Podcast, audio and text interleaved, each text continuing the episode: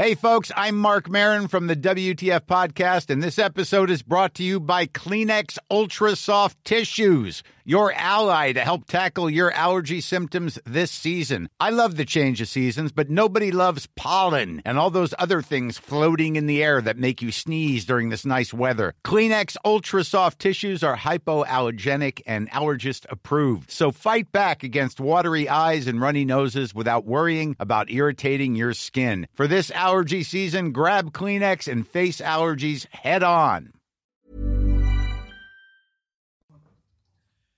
5h58, bienvenue à tous. Merci d'être avec nous. Merci d'être sur CNews. La matinale, c'est parti. Et à la une, certains parleront d'un dérapage. La présidente de l'Université de Nantes appelle à voter contre Marine Le Pen au second tour de la présidentielle. Elle sort de son rôle. On est allé sur place. Réaction d'étudiants. 28% des Français envisagent de s'abstenir au second tour de la présidentielle. C'est le résultat de notre sondage CSA pour CNews. À qui ça profite? Julie Gaillot de l'Institut de sondage CSA nous répondra tout de suite, Julie. Emmanuel Macron veut récupérer les voix de Jean-Luc Mélenchon et des écologistes. Il se rend au Havre aujourd'hui pour défendre les éoliennes, les énergies renouvelables. Jusqu'où est-il prêt à aller? Dans ce qu'on peut appeler le grand écart On est avec Paul Sugy. Le procès des terroristes du 13 novembre pour la première fois hier. Salah Abdeslam a raconté sa version des faits. Il dit avoir renoncé à se faire exploser par humanité et non par peur. C'est en tout cas ce qu'il raconte. La guerre en Ukraine et un navire lance-missile russe a été gravement endommagé. Il s'agit de la Moskva. Que sait-on? On verra ça avec vous, Général Clermont. A tout de suite, mon général.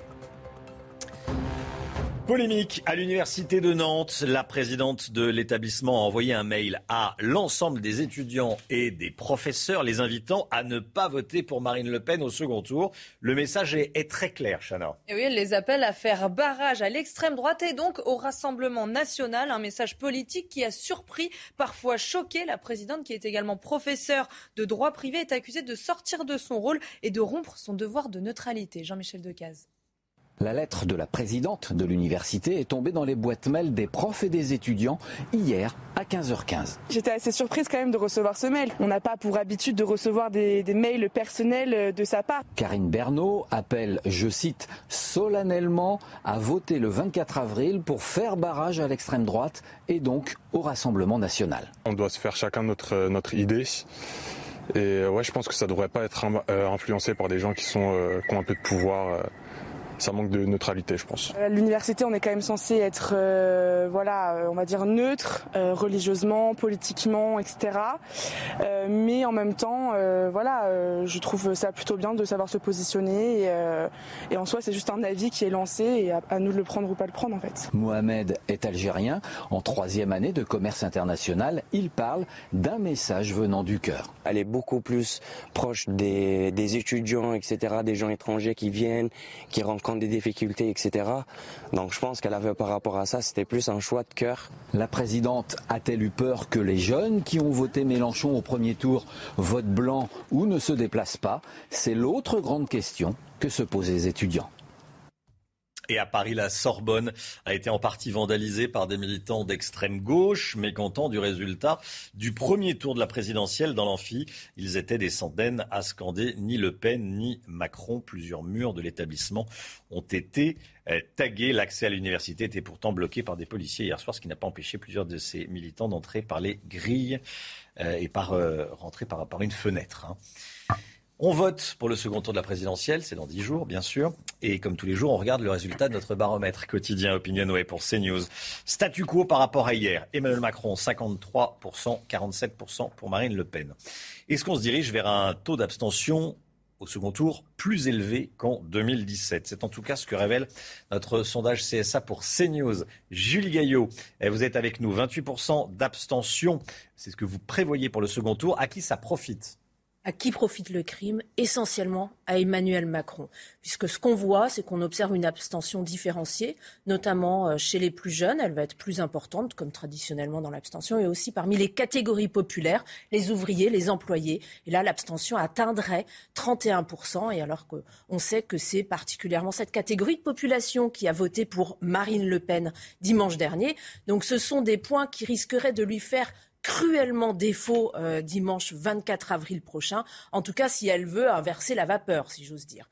Alors qu'on voit que euh, l'électorat d'Emmanuel Macron se déplacera massivement dans les urnes, hein, puisque c'est un électorat essentiellement composé de seniors, de cadres et de hauts revenus qui, eux, se déplacent pour aller voter, qu'ils ventent, qu'il qu'il pleuve ou encore qu'il mmh. neige. Ils iront, c'est certain. Le risque de neige est assez minime normalement dans, On ne sait jamais. On ne sait jamais. On ne sait jamais. Vendredi dernier. Effectivement, effectivement.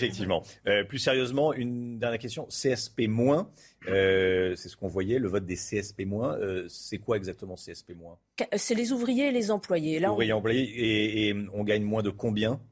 Eh bien là, ils font 31%, en fait, 31% d'abstention chez les ouvriers et les En termes de revenus? Euh, en termes de revenus, c'est souvent des revenus avec moins de 1250 euros par mois et par foyer. Donc vous voyez que c'est une France mmh extrêmement populaire, en fait, qui constitue l'électorat de Marine Le Pen. Et c'est souvent parmi ces personnes qu'on observe des taux d'abstention les plus élevés. Merci Julie Gaillot. Restez bien avec nous.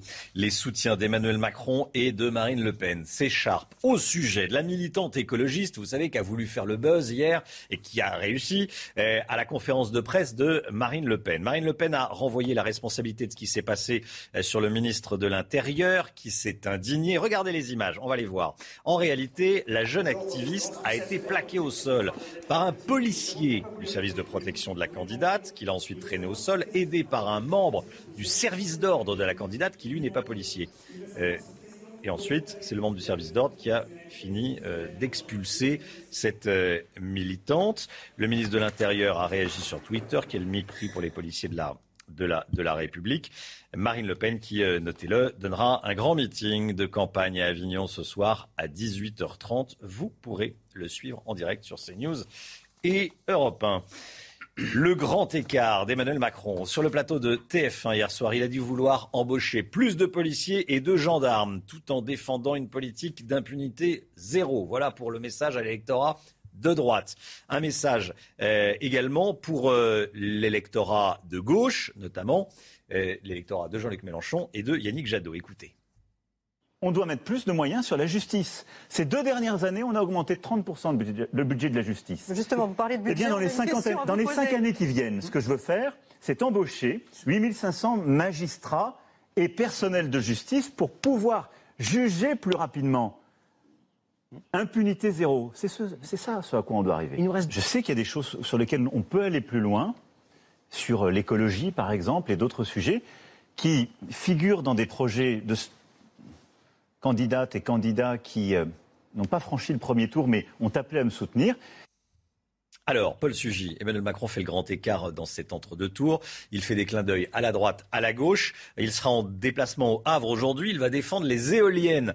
Alors, jusqu'où est-il prêt à aller dans ce grand écart? Oui, alors faut lui reconnaître quand même que sur les éoliennes, c'est pas complètement nouveau. Hein. Emmanuel Macron et puis notamment avec Jean Castex qui avait annoncé la création de deux nouveaux parcs offshore en Méditerranée pour des éoliennes d'ici 2030, poursuit sa politique effectivement qui est une espèce de en même temps énergétique, c'est-à-dire qu'il y a une progressive conversion d'Emmanuel Macron tout au long de son quinquennat à l'énergie nucléaire. Il a annoncé la construction de nouveaux réacteurs et puis en même temps il veut continuer dans ce qu'on appelle le mix énergétique à garder une part de renouvelables importante euh, et donc notamment en misant sur l'éolien offshore. Hein. La France est en train de construire euh, son premier parc offshore au large de Saint-Nazaire. Euh, d'ici quelques années, il devrait y avoir cinq nouveaux parcs, notamment celui de Saint-Brieuc, qui est celui qui, on va dire, symbolise le plus la contestation en France contre les éoliennes. Marine Le Pen, pendant sa campagne, avait fait un déplacement extrêmement remarqué parce qu'elle avait rencontré la population et elle avait échangé longuement avec les riverains, notamment les pêcheurs, qui sont bah, les premiers adversaires de ce parc offshore qui inquiète beaucoup, parce que c'est des centaines d'éoliennes déployées donc à quelques kilomètres de la côte et on craint notamment pour la biodiversité marine.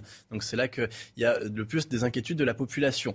Et donc ça montre bien, si vous voulez, que euh, Marine Le Pen, qui se fait au fond la championne de cette espèce de cause maintenant devenue consensuelle à droite, les éoliennes à droite, plus personne n'en veut, tous les candidats avaient pris position contre, et eh bien Emmanuel Macron lui prend le contre-pied, insiste sur ses différences avec la candidate en mettant bien en valeur effectivement ce qui ne les rapproche pas. Et puis donc il va insister pour euh, rassurer, on va dire, ses électeurs euh, les plus à gauche ou les plus engagés sur euh, la question écologique, et eh bien pour montrer que son programme n'est pas un duplicata comme on lui avait un peu reproché de celui par exemple de ses adversaires de droite ou des républicains, mais inclut effectivement des questions qui sont emblématiques pour les électeurs de gauche et en particulier celle de l'énergie renouvelable. Maintenant, le problème est toujours le même.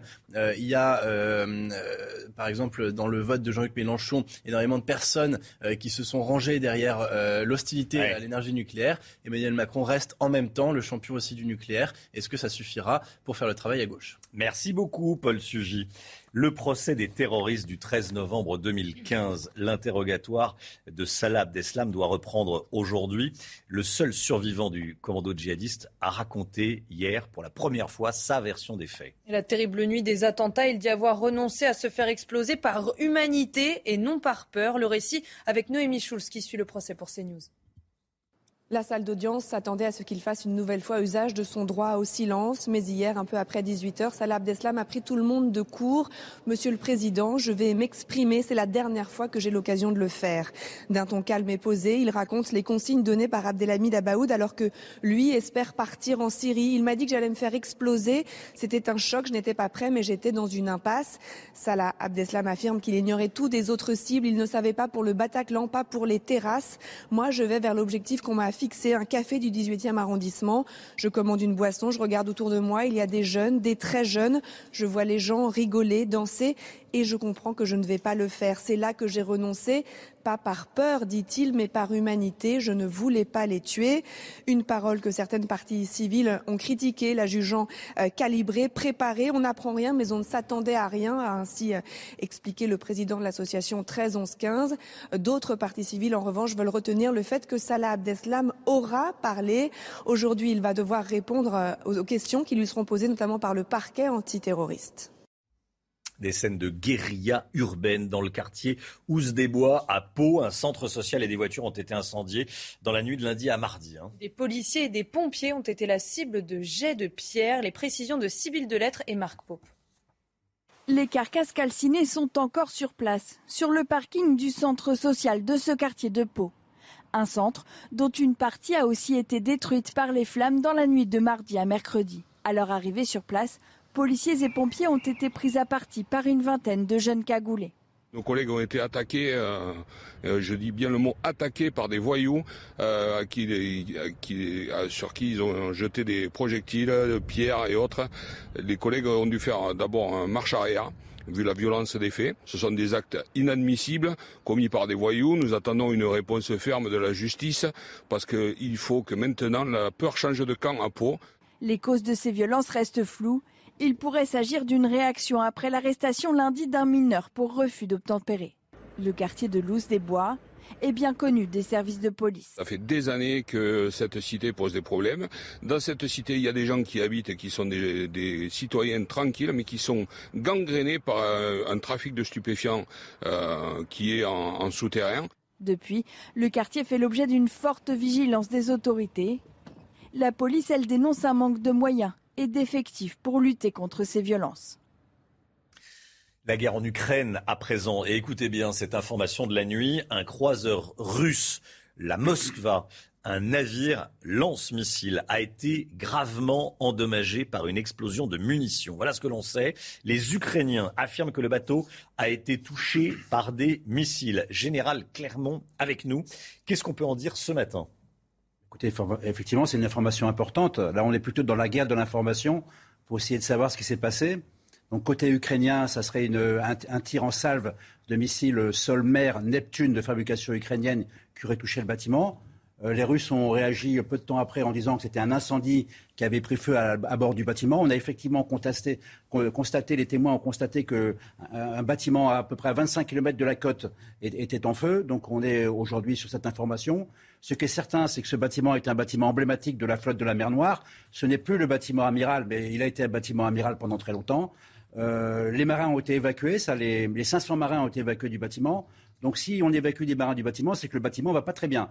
Donc en fait, il y a deux solutions. Le bâtiment, soit il va suffisamment bien pour retourner son port d'attache à Sébastopol pour être réparé, soit il coule.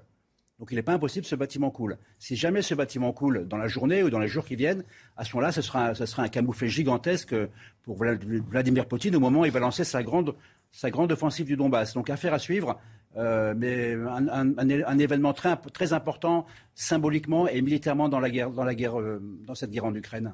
Général Clermont, merci. En général, les Américains vont envoyer une aide militaire massive à l'Ukraine. Joe Biden a donné son feu vert ces dernières heures. Il y aura des véhicules blindés, de l'artillerie, des hélicoptères. Volodymyr Zelensky a tenu à remercier le président américain. Écoutez.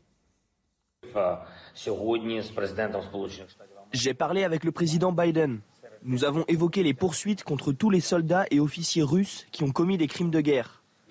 Nous avons aussi discuté d'un nouveau plan d'aide nous sommes tombés d'accord sur une aide militaire de 800 millions de dollars qui inclut des armes, des munitions, de l'artillerie, des transports de troupes et des hélicoptères. Et de son côté, la France fait savoir qu'elle a déjà envoyé 100 millions d'euros d'aide en Ukraine, d'aide militaire, et qu'elle va continuer à opérer des livraisons. Annonce faite par la ministre des Armées, Florence Parly, hier. Regardez, des moyens de protection, des équipements optroniques général, optronique euh, Système de visée nocturne, essentiellement. Oui, système de visée nocturne, c'est ça. Hein. Euh, et puis des systèmes d'armes euh, répondant aux besoins exprimés par l'Ukraine. Le sport, le sport comme moyen d'intégration des Ukrainiens qui arrivent en France. À Marseille, des petits Ukrainiens sont euh, accueillis dans le club de foot de Vivo-la-Sauvagère. Ils participent aux séances d'entraînement en compagnie des enfants français. Alors même s'ils ne parlent pas la même langue, vous allez voir qu'ils s'amusent tous ensemble. Reportage signé Laure Para et Marine Saboura. Ces 14 enfants ukrainiens ne parlent pas un mot de français, mais sont accueillis dans ce club amateur pour favoriser leur intégration en France et à Marseille notamment. Quoi de mieux que le football et le sport pour euh, le partage, l'intégration? Et ici, euh, nous, on est fiers de les accueillir. Et vous voyez, ici, il y a des drapeaux de tous les pays. Ce qu'il y a de bien, c'est que vraiment, c'est universel. Et qu'ils se sentent vraiment chez eux. Et nous, on fera en sorte qu'ils se sentent chez eux. Et en cette période de vacances scolaires, les jeunes Marseillais sont au rendez-vous. Situation idéale pour favoriser l'échange. Ça aide de, déjà de, de, participer à la vie euh, quotidienne et avec les Marseillais, ils sont contents, ils sont tous, euh, ravis. Vous pouvez voir ça sur le, sur le euh, foot. Cette mère ukrainienne attendait cet échange avec impatience. Nous sommes très ravis, mon fils était très heureux à l'idée de venir jouer au foot. Et ses enfants seront tous les jours les bienvenus dans ce club, tant qu'ils resteront à Marseille. Voilà, c'est euh, un club de foot qui ouvre ses portes aux Ukrainiens. C'est très sympathique ce, sujet, cet accueil, c'est très bien. 6h15, euh, 6h15, l'heure du point info. Tout de suite, Chanel Housteau. Le taux d'abstention au second tour, il s'annonce plus élevé qu'en 2017. C'est en tout cas ce que révèle notre dernier sondage CSA pour CNews. À 10 jours du scrutin, il s'établit à 28%, soit 2,5 points de plus qu'il y a 5 ans. Un chiffre qui monte à 47% chez les sympathisants de la France insoumise. Emmanuel Macron va défendre les éoliennes au Havre, un nouveau pas vers les électeurs de gauche. Hier, le président candidat a dit vouloir compléter son programme avec des mesures inspirées des propositions de Yannick Jadot et de Jean-Luc Mélenchon. Le procès des terroristes du 13 novembre 2015, l'interrogatoire de Salah Abdeslam doit reprendre aujourd'hui. Hier, le seul survivant du commando djihadiste a raconté pour la première fois sa version des faits. La terrible nuit des attentats, il dit avoir renoncé à se faire exploser par humanité et non par peur. À l'approche du second tour de la présidentielle, certains d'entre vous savent parfaitement euh, pour qui ils vont euh, voter dans une dizaine de jours. Et on se pose une autre une question ce matin pour ceux qui ne savent pas encore. Euh, quels sont les thèmes qui pourraient faire pencher la balance du côté d'Emmanuel Macron ou du côté de Marine Le Pen? Est-ce que c'est l'immigration? Est-ce que c'est la sécurité? Est-ce que c'est le pouvoir d'achat? On parlera du pouvoir d'achat des retraités dès le début du journal de, de 6h30. On vous a posé la question dans la région dans la région nantaise. Reportage signé Michael Chailloux avec le récit de Régine Delfour. Quand on demande aux Français pour quel candidat ils voteront le 24 avril et pour quelles raisons, préférerais voter euh, sur un candidat qui a envie de démocratie, de liberté. Je pense que c'est M. Macron quand même. Je ne vois pas qui pourrait euh, mieux gérer ou qu'Emmanuel Macron euh, par rapport euh, à ce qu'il a subi durant son mandat, son mandat les, par rapport aux gilets jaunes. Ce serait pour Macron. Pour l'instant, je trouve qu'il a été à la hauteur de, bah, avec le Covid, avec l'Ukraine. En revanche, sur les thèmes de la retraite ou encore de l'immigration, leur choix se porte sur sa rivale. Madame Le Pen pour, euh, parce qu'elle est moins laxiste que Monsieur, euh, Monsieur Macron sur l'immigration. Pour Marine Le Pen, oui, par rapport à la retraite, ok. Marine Le Pen. Et pour d'autres, impossible de trancher. Il regrette que certains thèmes ne soient pas au cœur des débats. L'écologie, résolument. Je trouve que personne n'en parle assez. Or, ça me semble être le problème fondamental. Et j'ai l'impression qu'on passe complètement à côté dans cette campagne. Il reste dix jours à Emmanuel Macron et Marine Le Pen pour séduire et convaincre les indécis. Et puis, je voulais absolument qu'on en parle ce matin. Michel Bouquet, légende du théâtre et du cinéma français, est décédé à l'âge de 96 ans. On l'a appris hier. Il a joué pas moins de 800 fois le roi semeur d'Ionesco sur les planches. Michel Bouquet qui était également François Mitterrand dans le film Le promeneur du champ de Mars en, en 2005. Il a reçu le César du meilleur acteur pour ce rôle. Euh, Emmanuel Macron, le président de la République, qui, qui tweet Sept décennies durant, Michel Bouquet a porté le théâtre et le cinéma au plus haut degré d'incandescence et de vérité, montrant l'homme dans toutes ses contradictions, avec une intensité qui brûlait les planches et crevait l'écran. Un monstre sacré nous a quittés. Voilà beaucoup d'hommages, évidemment, à, Michel Bouquet. Éric de Ritmaten, on va parler euh, de la hausse des prix de l'énergie qui menace la culture des tomates. C'est tout de suite. Bonjour Eric. Bonjour Romain. Vous nous parlez des tomates aujourd'hui. Les prix pourraient doubler. On pourrait atteindre quel prix pour le kilo de tomates bah Écoutez, actuellement, en fonction des chaînes de distribution, c'est entre 2 et 3 euros le kilo quand tout va bien. Ça pourrait grimper, tenez-vous bien, entre 4 et 9 euros le kilo. Tomates. 9 euros le kilo, on frôle le produit. Ah bah là, c'est de la folie. Donc c'est doublé, voire triplé. Je veux dire la tomate de base, hein, parce qu'il y a des tomates qui sont un peu plus bah chères. Bon, voilà, 2 euros le kilo à la, la base. tomate de base. Complètement la ronde, comme on dit. Hein. Mmh, parce qu'on ne le sait pas beaucoup, mais vous savez que 95% des tomates en France, j'entends bien, sont produites hors sol. Ça veut dire quoi hors sol? Ça veut dire dans des sorts, euh, dans des, des serres, euh, qui ne sont pas finalement dans de la terre, mais qui sont protégées par des serres ultra chauffées pour accélérer la production. Parce qu'évidemment, en France, il fait quand même plus froid au printemps et il faut faire lever les plants de tomates. Alors, le coût de l'énergie a été multiplié par 10, hein, c'est pas un secret, c'est ce qui ressort de l'étude de la coopérative Solarène en Bretagne. Le prix du mégawattheure, bah, c'est pas compliqué. Hein. Il est passé de 30 euros en octobre dernier à 80 euros au moment de Noël et maintenant 220 euros. Je ne sais pas si vous imaginez. 30, 80, 220. Comme disent les coopérateurs de, de, euh, Bretagne, c'est comme si le gazole était passé d'un euro cinquante à 15 euros le litre. Donc vous voyez les conséquences. Donc ça veut dire que, un, plusieurs serres ont été arrêtées, d'autres producteurs ont carrément euh, vendu à perte, et même certains ont divisé par deux leur production. Et qu'est-ce qui se passe en parallèle? Si la grande distribution ne fait pas des efforts pour baisser les prix des tomates, c'est pas compliqué. Ce sont les tomates espagnoles et les tomates marocaines qui vont prendre le dessus. Et ça, c'est vraiment très très mauvais pour le commerce extérieur et aussi pour les euh, producteurs de tomates en France. 6h21, restez bien avec nous. La météo, dans un instant, retour du soleil. Alexandra Blanc a de bonnes nouvelles à nous annoncer. Et puis, euh, on va parler du pouvoir d'achat. On en parlait à l'instant avec le prix de la tomate, hein, jusqu'à 9 euros, nous disait Eric de Ritmaten. Eh ben, on, va euh, rencontrer des, retraités à Toulouse. Il faut attention quand ils font leurs courses. Reportage, les oubliés sont-ils euh, les oubliés de la campagne? Les retraités sont-ils les oubliés de la campagne? On va voir ça dans un instant. tout de suite. Le sport, Chana, on connaît les affiches des demi-finales de la Ligue des Champions. Eh oui, Manchester City s'est qualifié hier aux dépens de l'Atlético Madrid après son match nul 0-0. Les Anglais s'étaient imposés au match aller 1-0 grâce à un but de Kevin De Bruyne. Euh, Manchester City affrontera le Real Madrid pour une place en finale qui se déroulera au Stade de France. Voilà, et puis la deuxième demi-finale opposera Liverpool à Villarreal. Et oui, les Anglais ont éliminé hier les Portugais du Benfica après le match nul 3-3. Liverpool s'était imposé lors du match aller 3-1 à Lisbonne. L'avant-centre brésilien Roberto Firmino s'est illustré en signant un doublé.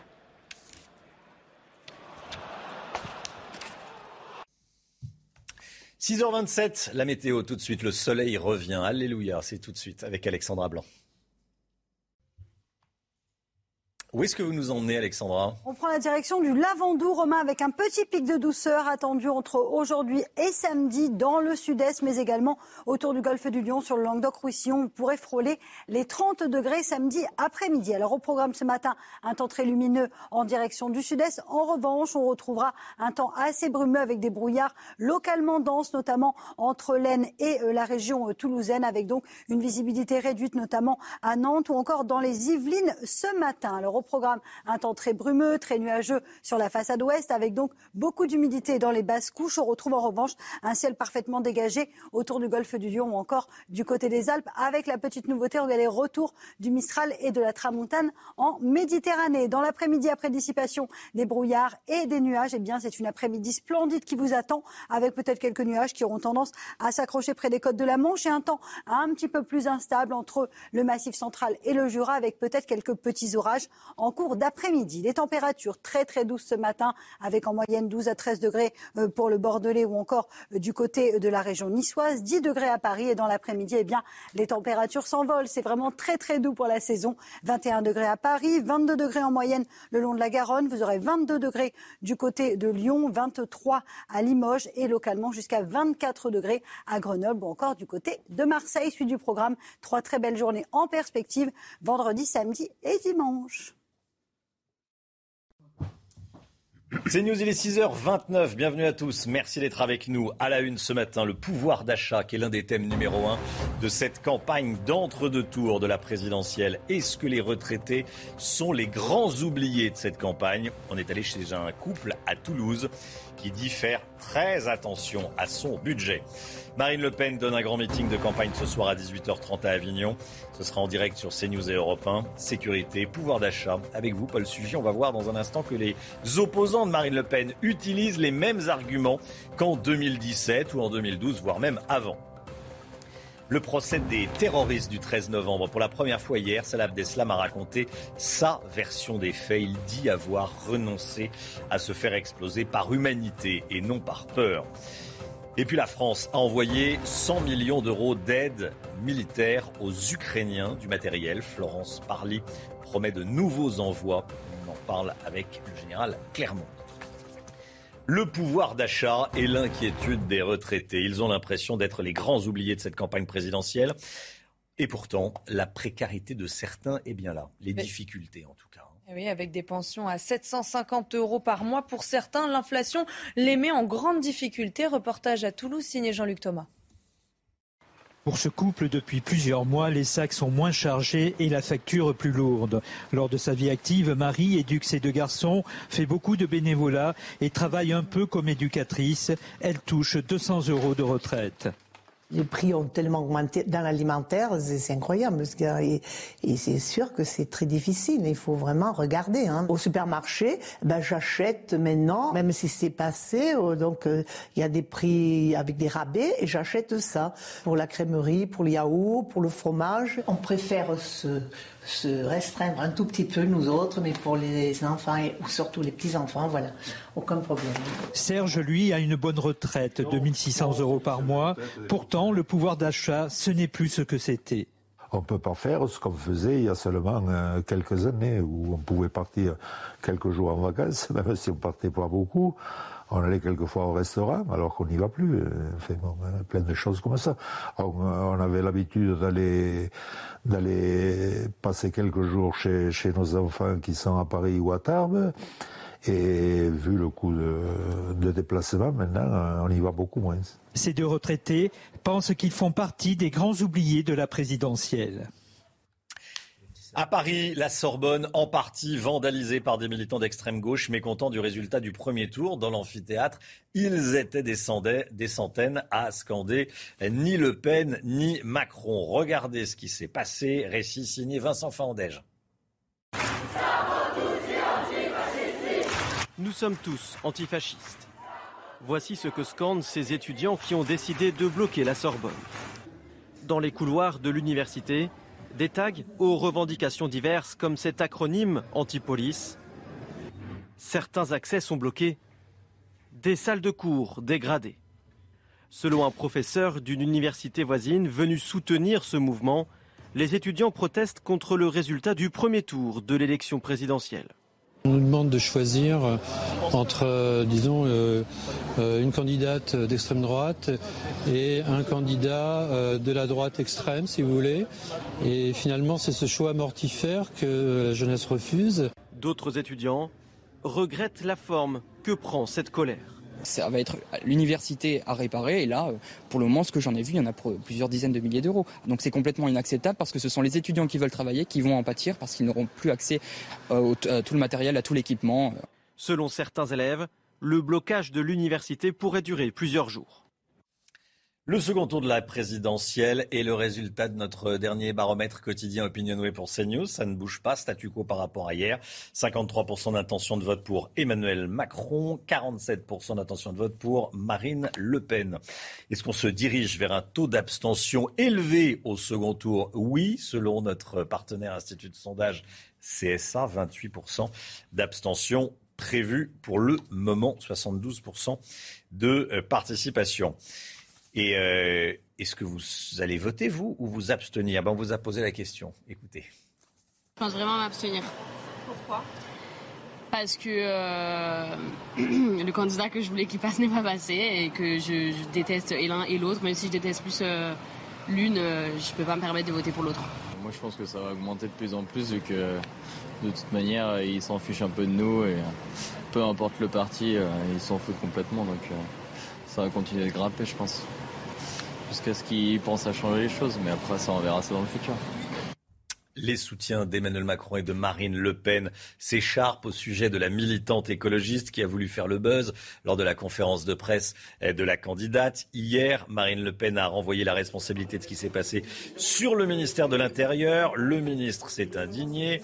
Voilà, on est en campagne. En réalité, la jeune activiste a été plaquée au sol par un policier du service de protection de la candidate du RN, qui l'a ensuite traînée au sol, aidé par un membre du service d'ordre de la candidate, qui lui n'est pas policier. Notez que le policier impliqué a été écarté du dispositif de protection de Marine Le Pen, ce que regrette la candidate. Marine Le Pen qui sera en déplacement à Avignon aujourd'hui dans le Vaucluse. Vous pourrez suivre son meeting co-diffusé sur CNews et, Europe 1 à 18h30 hier euh, pendant sa conférence de presse. Elle s'est euh, montrée stricte sur le manque de volonté de l'Algérie de récupérer ses ressortissants que la, que la France souhaite renvoyer, Chana. Hein. Et oui, si elle est élue, elle veut conditionner tout octroi de visa ou tout transfert de fonds avec, au retour effectif des personnes expulsées. Écoutez.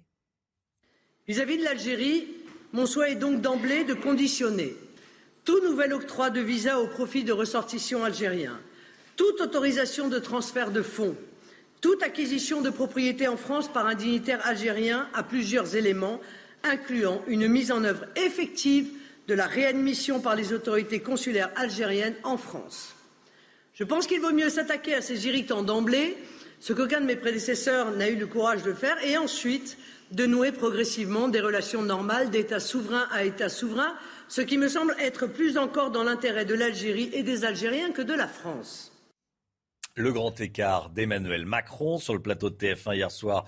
Le président candidat a fait un appel du pied à l'électorat de gauche en disant pouvoir s'inspirer des propositions de Jean-Luc Mélenchon ou de Yannick Jadot. Et en même temps, il a dit vouloir embaucher plus de policiers et de gendarmes tout en défendant une politique d'impunité zéro. Un message cette fois-ci directement envoyé aux électeurs de droite. Écoutez. Je sais qu'il y a des choses sur lesquelles on peut aller plus loin, sur l'écologie par exemple et d'autres sujets qui figurent dans des projets de candidates et candidats qui euh, n'ont pas franchi le premier tour mais ont appelé à me soutenir. Je pense que c'est une bonne respiration. Voilà, Emmanuel Macron hier soir. Le procès des terroristes du 13 novembre 2015. L'audition de Salah Abdeslam doit reprendre aujourd'hui. Hier, le seul survivant du commando djihadiste a raconté pour la première fois sa version des faits. À la terrible nuit des attentats, il dit avoir renoncé à se faire exploser par humanité et non par peur. Une prise de parole qui a fait réagir dans la salle d'audience. Écoutez le président de l'association de victimes Life for Paris et un avocat des partis civils. Le, le revirement, pourquoi il parle? Honnêtement, je ne sais pas. C'est son droit de parler, c'est son droit de mentir, c'est son droit de se défendre, comme c'était son droit de se taire. C'était sa dernière occasion de parler. Euh, c'était sûrement une trop belle occasion pour réussir à se taire. On voit qu'il aime bien parler, on voit qu'il aime bien euh, réussir à euh, avoir le minimum de pouvoir qu'il peut sur cette audience. Sur la notion du renoncement, c'est pas parce qu'il le dit que c'est vrai. Il faut aussi se souvenir que les deux qui l'accompagnent dans la voiture expliquent qu'il n'a pas renoncé mais que la ceinture n'a pas fonctionné et que l'expert confirme que la ceinture ne fonctionnait pas. Donc il y a deux options. Cette information de la nuit, le croiseur russe Moskva, un navire lance-missile russe, a été gravement endommagé par une explosion de munitions. Les Ukrainiens affirment que le bateau a été touché par des missiles. Voilà ce que l'on sait à l'heure qu'il est. La ville de Kharkiv, dans le nord-est de l'Ukraine, a été la cible de nouveaux bombardements hier. Quatre civils sont morts, dix autres blessés, selon le gouverneur de la région. Des tirs d'artillerie lourde se seraient abattus sur les quartiers résidentiels. Les Américains vont envoyer une aide militaire massive à l'Ukraine. Joe Biden a donné son feu vert hier soir. De son côté, la France fait savoir qu'elle a envoyé 100 millions d'euros d'aide en Ukraine et qu'elle va continuer. à Regarder ce que l'on envoie, des moyens de protection, des équipements optroniques, de l'armement, des munitions, des systèmes d'armes répondant aux besoins exprimés par l'Ukraine. De quoi ont besoin les, les Ukrainiens, Gérald Clermont? Euh, écoutez, vous vous souvenez de, de la fameuse phrase euh, des armes, des armes, des armes, hein, Hmm. prononcée par le ministre des Affaires étrangères ukrainien à l'OTAN la semaine dernière. Ils veulent des armes. Donc on va leur donner des armes. Hein, je rappelle qu'on leur donne des armes, non pas parce qu'on veut qu'ils gagnent la guerre, c'est pas qu'on veut pas qu'ils la, perdent. On donne des armes parce qu'ils veulent des armes. Ce sont eux qui veulent des armes, donc on leur donne. C'est important de le rappeler. Ils veulent des armes, on leur donne des armes. Bon, Jusqu'à présent, il y a eu un débat sur les armes, euh, défensives, létales, pas létales. Grosso modo, on sent que la, la, la frontière est en train de monter, c'est-à-dire qu'on leur donne de plus en plus d'armes euh, importantes. Euh, c'est le cas avec la dernière livraison que vient de décider le président Biden. Euh, 800 millions de dollars qui, ajouté à tout le reste, fait 5 milliards de dollars. C'est-à-dire plus pour les États-Unis que le budget de la défense de l'Ukraine pour un an. Donc les États-Unis ont donné 5 milliards d'armes aux Ukrainiens. Et là, c'est des armes, on change de catégorie. Il y a 17 hélicoptères euh, Mi-17, il y a des canons de 155, 18. Il y a 300 drones kamikazes euh, Switchblade qu'on a présenté euh, la semaine dernière, vous vous souvenez? Et puis il y a des 200 véhicules de transport de troupes. Donc on arrive à une situation dans laquelle euh, il y a deux raisons pour lesquelles on monte en, en pression. La première, c'est que c'est l'indignation face aux exactions des Russes. hein. C'est évident, ça, la, la- la- la communauté internationale est, est- est- est outrée et choquée par ce qu'elle a vu, donc on a envie d'aider les Ukrainiens. Et la deuxième, c'est que la bataille du Donbass arrive, et la bataille du Donbass, ça va être une bataille de char contre char, d'armée contre armée. Et là, l'armée ukrainienne, elle ne pourra pas faire de la guérilla, donc il faut les aider à se renforcer. Conséquence de ça, vous vous souvenez du débat sur la co-belligérance ben, On sent que la, ligne de co-belligérance, elle monte gentiment. Euh, des T-52, des chars euh, T-72 euh, donnés par les Slovaques, euh, des systèmes S-300 euh, par les Tchèques ou l'inverse. Et actuellement, il y a un débat en Allemagne pour que l'Allemagne donne des léopards, des chars Léopard 1, qui sont des chars de combat, pas la dernière version. Ça serait pour l'Allemagne aussi une manière de se racheter des difficultés qu'ils ont euh, avec, les, avec les Ukrainiens, s'agissant du gaz, parce que je rappelle quand même Hmm. que 5 milliards d'un côté et 40 milliards de gaz de l'autre. Merci mon général. Général Clermont tous les matins euh, avec nous. 50e jour de guerre en, en Ukraine. Volodymyr Zelensky a jugé très blessant le refus d'Emmanuel Macron de dénoncer un génocide perpétré par euh, les Russes en Ukraine. Le président français était euh, interrogé sur ce terme de génocide qui avait été utilisé par Joe Biden. Écoutez ce qu'en dit Volodymyr Zelensky, le président ukrainien. Honnêtement, je n'ai pas entendu ces propos. S'ils sont vrais, je me pencherai dessus. Nous ne voulons occulter aucun détail, car ce serait très blessant pour nous. Je ferai de mon mieux pour discuter de cette question avec M. Macron aujourd'hui. Si ce n'est pas le cas, alors demain, quand il trouvera le temps. Voilà, et puis aux États-Unis, notez que l'homme soupçonné d'avoir semé la terreur dans le métro new-yorkais mardi matin a été inculpé pour acte terroriste. Il s'appelle Frank James. Il a 62 ans. Il a été arrêté par la police américaine. Hier, après plus de 24 heures de chasse à l'homme, il avait ouvert le feu dans un wagon du métro, faisant 23 blessés, dont 10 par balle. Édito politique avec vous, Paul Sugy. On va parler de la campagne, évidemment, de l'entre-deux tours. Campagne de presse, lettre d'une directrice d'université, comme il y a cinq ans. La mobilisation contre Marine Le Pen bat son plein. Est-ce qu'on peut tout se permettre au nom de l'anti-lepénisme? Eh ben, ce serait une idée très dangereuse, Romain, parce que euh, c'est déjà euh, le reproche que la plupart des militants ou des supporters de Marine Le Pen ont fait euh, aux médias, à la classe politique, on va dire aux élites dans son ensemble par le passé. Et je crois qu'il y a quelque chose d'inquiétant à se complaire dans cet exercice d'anti-lepénisme primaire. vous aviez, par exemple, hier un article de l'Obs, un de nos confrères, qui disait que Marine Le Pen, si elle était élue, allait se retrouver à la tête d'un impressionnant arsenal nucléaire. Jusque-là, rien de très surprenant. ce n'est qu'une vérité factuelle. Mais ensuite, l'article continue en disant elle pourrait déclencher, si elle le souhaitait, l'équivalent de 48 000 Hiroshima. Bon, il y a quelque chose de complètement stupide, il faut le dire, à titrer de la sorte un article sur euh, Marine Le Pen et son programme de défense. Je ne sache pas que euh, en page 3 ou 4 de son programme, il y ait euh, ici ou là une mention d'une quelconque volonté de déclencher une guerre nucléaire.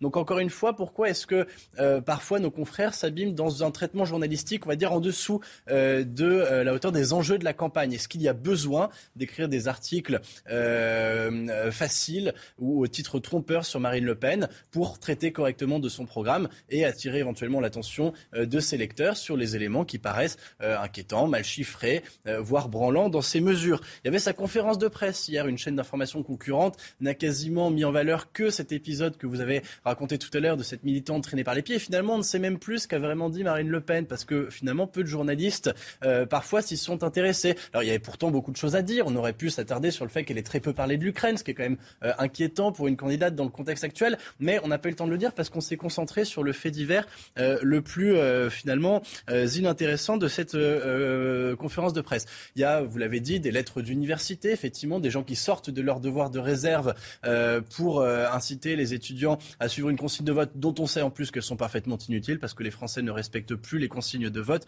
du tout. Et puis dans les adversaires même politiques de Marine Le Pen, là aussi le niveau pourrait être parfois un peu plus élevé quand Gérald Darmanin dit si Marine Le Pen est élue, des pauvres vont mourir. Bon, on attend la démonstration implacable. Donc il y a effectivement dans cet anti-lepénisme un petit peu paresseux, quelque chose de dommage et on n'aborde pas toujours, à mon avis, les enjeux de fond. Est-ce que c'est la meilleure stratégie pour ceux qui euh, veulent faire battre la candidate du RN Eh bien, euh, Emmanuel Macron, il y a cinq ans, avait choisi la, stratégie inverse et c'est ça qui avait marché. C'est-à-dire qu'il avait pris Marine Le Pen au sérieux, il avait pris ses électeurs au sérieux, il lui avait parlé les yeux dans les yeux et au cours d'un débat dont on se souvient encore, eh bien, il lui avait montré, il avait montré à ceux qui le regardaient que son programme n'était pas raisonnable, qu'il n'était pas sérieux, point par point, de façon argumentée, en la traitant comme une adversaire, euh, comme une autre. Et c'est ça qui avait certainement fonctionné et qui avait permis à Emmanuel Macron d'être élu avec l'avance que l'on savait lors de ce second tour de 2017. Et puis Marine Le Pen, eh bien, renouvelle euh, sa base électorale. Euh, il y a évidemment des gens qui ont voté Marine Le Pen en, 2017 et en 2022, mais il y a aussi des gens qui ont voté pour elle cette fois-ci qui n'avaient pas voté pour elle il y a cinq ans, des fillonistes, des abstentionnistes. Il faut prendre au sérieux aussi le fait que euh, ce quinquennat a précipité de nouvelles personnes dans les bras de Marine Le Pen. Eh bien, ça, c'est peut-être une responsabilité responsabilité que portent aujourd'hui euh, ceux qui nous gouvernent, ceux qui s'opposent à Marine Le Pen, et qui, à mon avis, méritent d'être envisagés un peu plus sérieusement plutôt qu'effectivement les éternels appels à un barrage ou un front républicain qui ne fait plus recette. La politique, Romain, ce n'est plus, on peut le regretter, mais c'est le cas, ce n'est plus le domaine de la vérité révélée euh, où l'on peut euh, suivre un principe doctrinal sans démonstration. L'électorat est volatile, il s'intéresse à des sujets très précis qui peuvent faire varier son vote et jusqu'au dernier moment de cette campagne d'entre-deux tours, les électeurs pourront basculer d'un côté ou de l'autre. Il faut leur parler intelligemment comme à des adultes. Merci Paul Sugy. 6h46, 7h moins le quart, l'heure du point info. Tout de suite, Chanel Housteau. La présidente de l'université de Nantes envoie un mail à ses étudiants pour qu'ils ne votent pas Marine Le Pen au second tour et le message est très clair. Elle les appelle, je cite, à faire barrage à l'extrême droite et donc au Rassemblement national. Avec ce mail, la présidente est accusée de sortir de son rôle et de rompre son devoir de neutralité. Le taux d'abstention au second tour, il s'annonce plus élevé qu'en 2017. C'est en tout cas ce que révèle notre dernier sondage CSA pour CNews. À 10 jours du scrutin, il s'établit à 28%, soit 2,5 points de plus qu'il y a 5 ans. Un chiffre qui monte à 47% chez les sympathisants La France Insoumise. Et puis cette information de la nuit, un navire lance-missile russe a été gravement endommagé par une explosion de munitions. Les Ukrainiens affirment que le bateau a été touché par des frappes de missiles. Les 510 membres d'équipage présents à bord ont été évacués. Thomas Pesquet, il est reparti en vol. Alors, pas pour l'espace, euh, mais pour la Centrafrique. Hein. Il a décollé, l'astronaute français a décollé hier à bord d'un avion de l'ONG Aviation sans frontières, dont il est le parrain. Il est aussi euh, pilote de ligne, il va livrer des vivres et des médicaments pour 120 ONG et organisations internationales. C'est vraiment là où je me sens utile, a-t-il dit juste avant son départ. Voilà, c'est une jolie association Aviation sans frontières. Le sport, tout de suite, on parle football et Ligue des Champions. Et on connaît les affiches des demi-finales de la Ligue des Champions, Chana. Manchester City s'est qualifié hier aux dépens de l'Atlético Madrid après son match nul 0-0.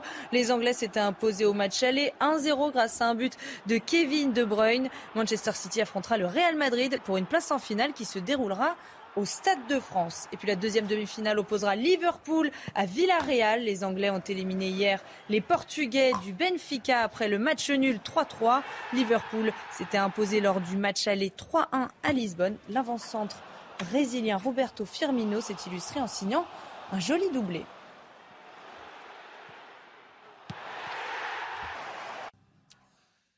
C'est News, il est 6h48. Restez bien avec nous. Dès le début du journal de 7h, on va parler de cette présidente de faculté à Nantes qui euh, a envoyé un mail à tous les élèves, à tous les, étudiants pour leur demander de ne pas voter pour Marine Le Pen. Elle sort complètement de son rôle. On est allé sur place. Reportage dans le journal de 7h. À tout de suite. Rendez-vous avec Jean-Marc Morandini dans Morandini Live du lundi au vendredi de 10h30 à midi.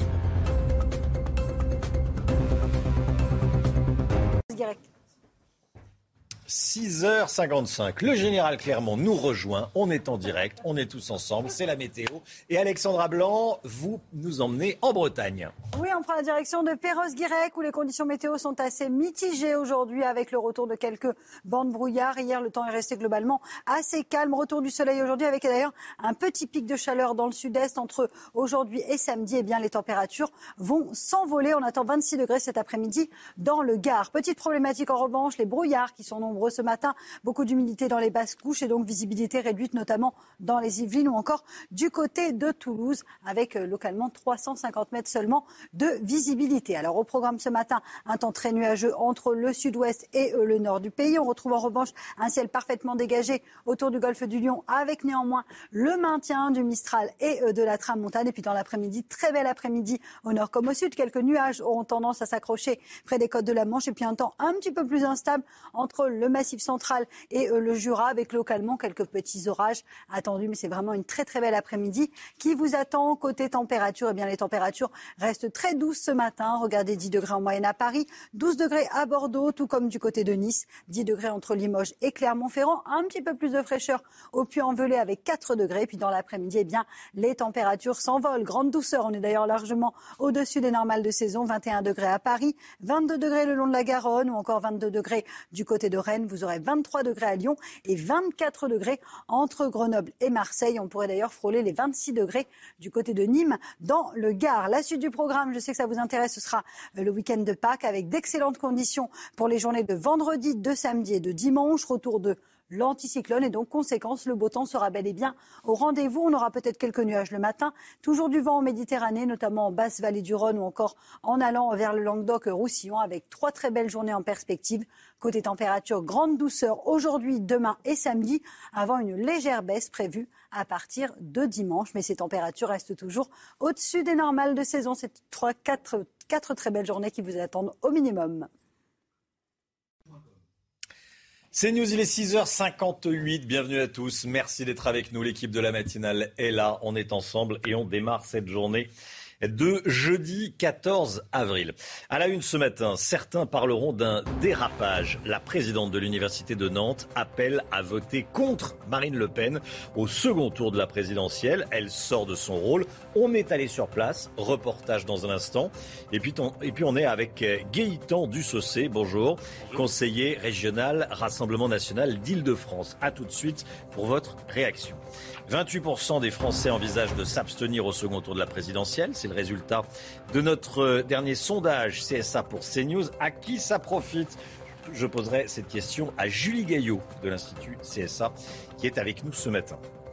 Emmanuel Macron veut récupérer les voix de Jean-Luc Mélenchon et des écologistes. Il se rend au Havre aujourd'hui pour défendre les éoliennes. Jusqu'où est-il prêt à faire euh, le, pour faire le grand écart électoral? On est euh, avec Paul Sugy. À tout de suite, Paul. Le procès des terroristes du 13 novembre. Pour la première fois hier, Salah Abdeslam a raconté sa version des faits. Il dit avoir renoncé à se faire exploser par humanité et non par peur. Et puis la guerre en Ukraine et un navire lance-missile russe gravement endommagé, le Moskva. Que sait-on? On verra ça avec vous, Général Clermont. Polémique à l'Université de Nantes. La présidente de l'établissement a envoyé un mail à l'ensemble des étudiants et des professeurs les invitant à ne pas voter pour Marine Le Pen au second tour de la présidentielle. Le message est très clair. Elle les appelle à faire barrage, comme on dit, à l'extrême droite et donc au Rassemblement national, Chana. Un message politique qui a surpris, parfois choqué. La présidente, qui est également professeure de droit privé, est accusée de sortir de son rôle et de rompre son devoir de neutralité. Jean-Michel Decaze. La lettre de la présidente de l'université est tombée dans les boîtes mail des profs et des étudiants hier à 15h15. J'étais assez surprise quand même de recevoir ce mail. On n'a pas pour habitude de recevoir des, des, mails personnels de sa part. Karine Bernot appelle, je cite, solennellement à voter le 24 avril pour faire barrage à l'extrême droite et donc au Rassemblement national. On doit se faire chacun notre, notre idée. Et ouais, je pense que ça ne devrait pas être influencé par des gens qui, sont, qui ont un peu de pouvoir ça manque de neutralité, je pense. À l'université, on est quand même censé être, euh, voilà, on va dire neutre, euh, religieusement, politiquement, etc. Euh, mais en même temps, voilà, je trouve ça plutôt bien de savoir se positionner. Et, et en soi, c'est juste un avis qui est lancé et à, à, nous de le prendre ou pas le prendre, en fait. Mohamed est algérien, en troisième année de commerce international. Il parle d'un message venant du cœur. Elle est beaucoup plus proche des, des étudiants, etc., des gens étrangers qui viennent, qui rencontrent des difficultés, etc. Donc je pense qu'elle avait par rapport à ça, c'était plus un choix de cœur. La présidente a-t-elle eu peur que les jeunes qui ont voté Mélenchon au premier tour votent blanc ou ne se déplacent pas? C'est l'autre grande question que se posent les étudiants. Gaëtan Dussaudet avec nous, conseiller régional RN d'Île-de-France. Comment est-ce que vous réagissez à l'appel de cette présidente de fac? C'est avant tout l'étonnement, parce que c'est vrai que, comme l'ont très bien dit d'ailleurs les étudiants de la faculté de Nantes, on ne s'attend pas à ce qu'une directrice d'université sorte de son rôle, de la neutralité qu'impose justement ce, ce, rôle de directrice d'université à dix jours du second tour d'une élection présidentielle, qui est quand même un moment phare, évidemment, de la vie démocratique de notre pays. Elle écrit Les fondements de notre société sont en cause. Oui, non mais d'accord. En fait, elle ressort les anathèmes qui ont été euh, très longtemps ceux de la gauche et parfois même de l'extrême gauche, qui parfois ne veulent pas aller sur le fond des arguments et préfèrent finalement lancer des grands anathèmes pour s'en sortir dans le dans le débat. Mais en, réalité, c'est vrai qu'on on aurait pu s'attendre à davantage de prudence ou de modération dans les prises de position de cette directrice, puisque à en croire certains instituts de, sondage et certains instituts d'opinion, euh, c'est quasiment 57% des jeunes qui seraient susceptibles de se reporter sur Marine Le Pen dans le cadre du second tour de l'élection présidentielle. Donc en disant cela, de fait, elle peut offusquer euh, proportionnellement quasiment la moitié de ses étudiants. Donc c'est vrai qu'un peu de modération et de neutralité aurait été peut-être plus euh, bienvenue. Alors, il euh, n'y a pas eu de réaction officielle pour le moment, ni du ministre de l'Éducation nationale, ni de la ministre de l'Enseignement supérieur. Bah, Peut-être que pour la santé démocratique du pays et la bonne tenue du débat, il serait pas mal de rappeler à l'ordre gentiment. Hein. Nous, nous sommes évidemment très respectueux des institutions et notre but et le but de Marine Le Pen n'est pas de gouverner seulement pour les partisans de son projet. Mais il est vrai qu'on aurait préféré qu'il y ait eu des prises de position plutôt sur la situation des étudiants. On sait que la précarité étudiante est un sujet très important, un sujet très dur et difficile. Un certain nombre d'étudiants sont obligés de faire le choix entre se restreindre de manger pour pouvoir payer un loyer à côté. On sait qu'ils manque 100 000 logements étudiants, c'est la proposition de Marine Le Pen, ou encore que pour lutter contre la précarité, il y a un certain nombre de dispositifs comme le chèque apprentissage, comme le soutien à l'emploi étudiant, qui font partie des propositions de Marine Le Pen. On aurait préféré une prise de position de la présidente de l'université sur ces sujets-là. Merci d'être venu ce matin sur le plateau de la matinale. 7h03, on va parler à présent des sondages. On vote donc pour le second tour de la présidentielle dans 10 jours. Et comme tous les jours, on regarde le résultat de notre dernier baromètre Opinionway pour CNews. Statu quo par rapport à hier. Emmanuel Macron est à 53%. Marine Le Pen, 47%. Et puis, euh, cet autre sondage, regardez bien, le sondage sur une projection du taux de participation et donc inversement de l'abstention. C'est un sondage de l'Institut CSA qui prévoit 28% d'abstention au second tour de la présidentielle. Julie Gaillot de l'Institut CSA nous a rejoint. Julie, euh, à qui ça profite ce chiffre? Ce qu'on voit, c'est euh, abstention. C'est que, euh, a priori, un niveau d'abstention élevé profiterait au président sortant, parce que aujourd'hui, c'est une abstention différentielle, c'est-à-dire qu'elle n'est pas la même en fonction des différentes sous-catégories de population. Elle est nettement plus élevée, par exemple, chez les moins de 35 ans, vers 40 ou encore dans les catégories populaires, ouvriers, employés, à 31 alors que c'est le cœur de cible de Marine Le Pen dans une perspective de second tour. Donc c'est des voix qui pourraient cruellement lui manquer si elle ne les convainc pas de se déplacer dimanche 24 avril prochain alors que dans l'électorat d'Emmanuel Macron, composé essentiellement de plus de 60 ans, de cadres, de hauts revenus, de métropolitains, eh bien cela vote comme un seul homme, si j'ose dire. Cela relève quasiment du réflexe pavlovien. Ils iront voter. Julie Gaillot. Merci Julie.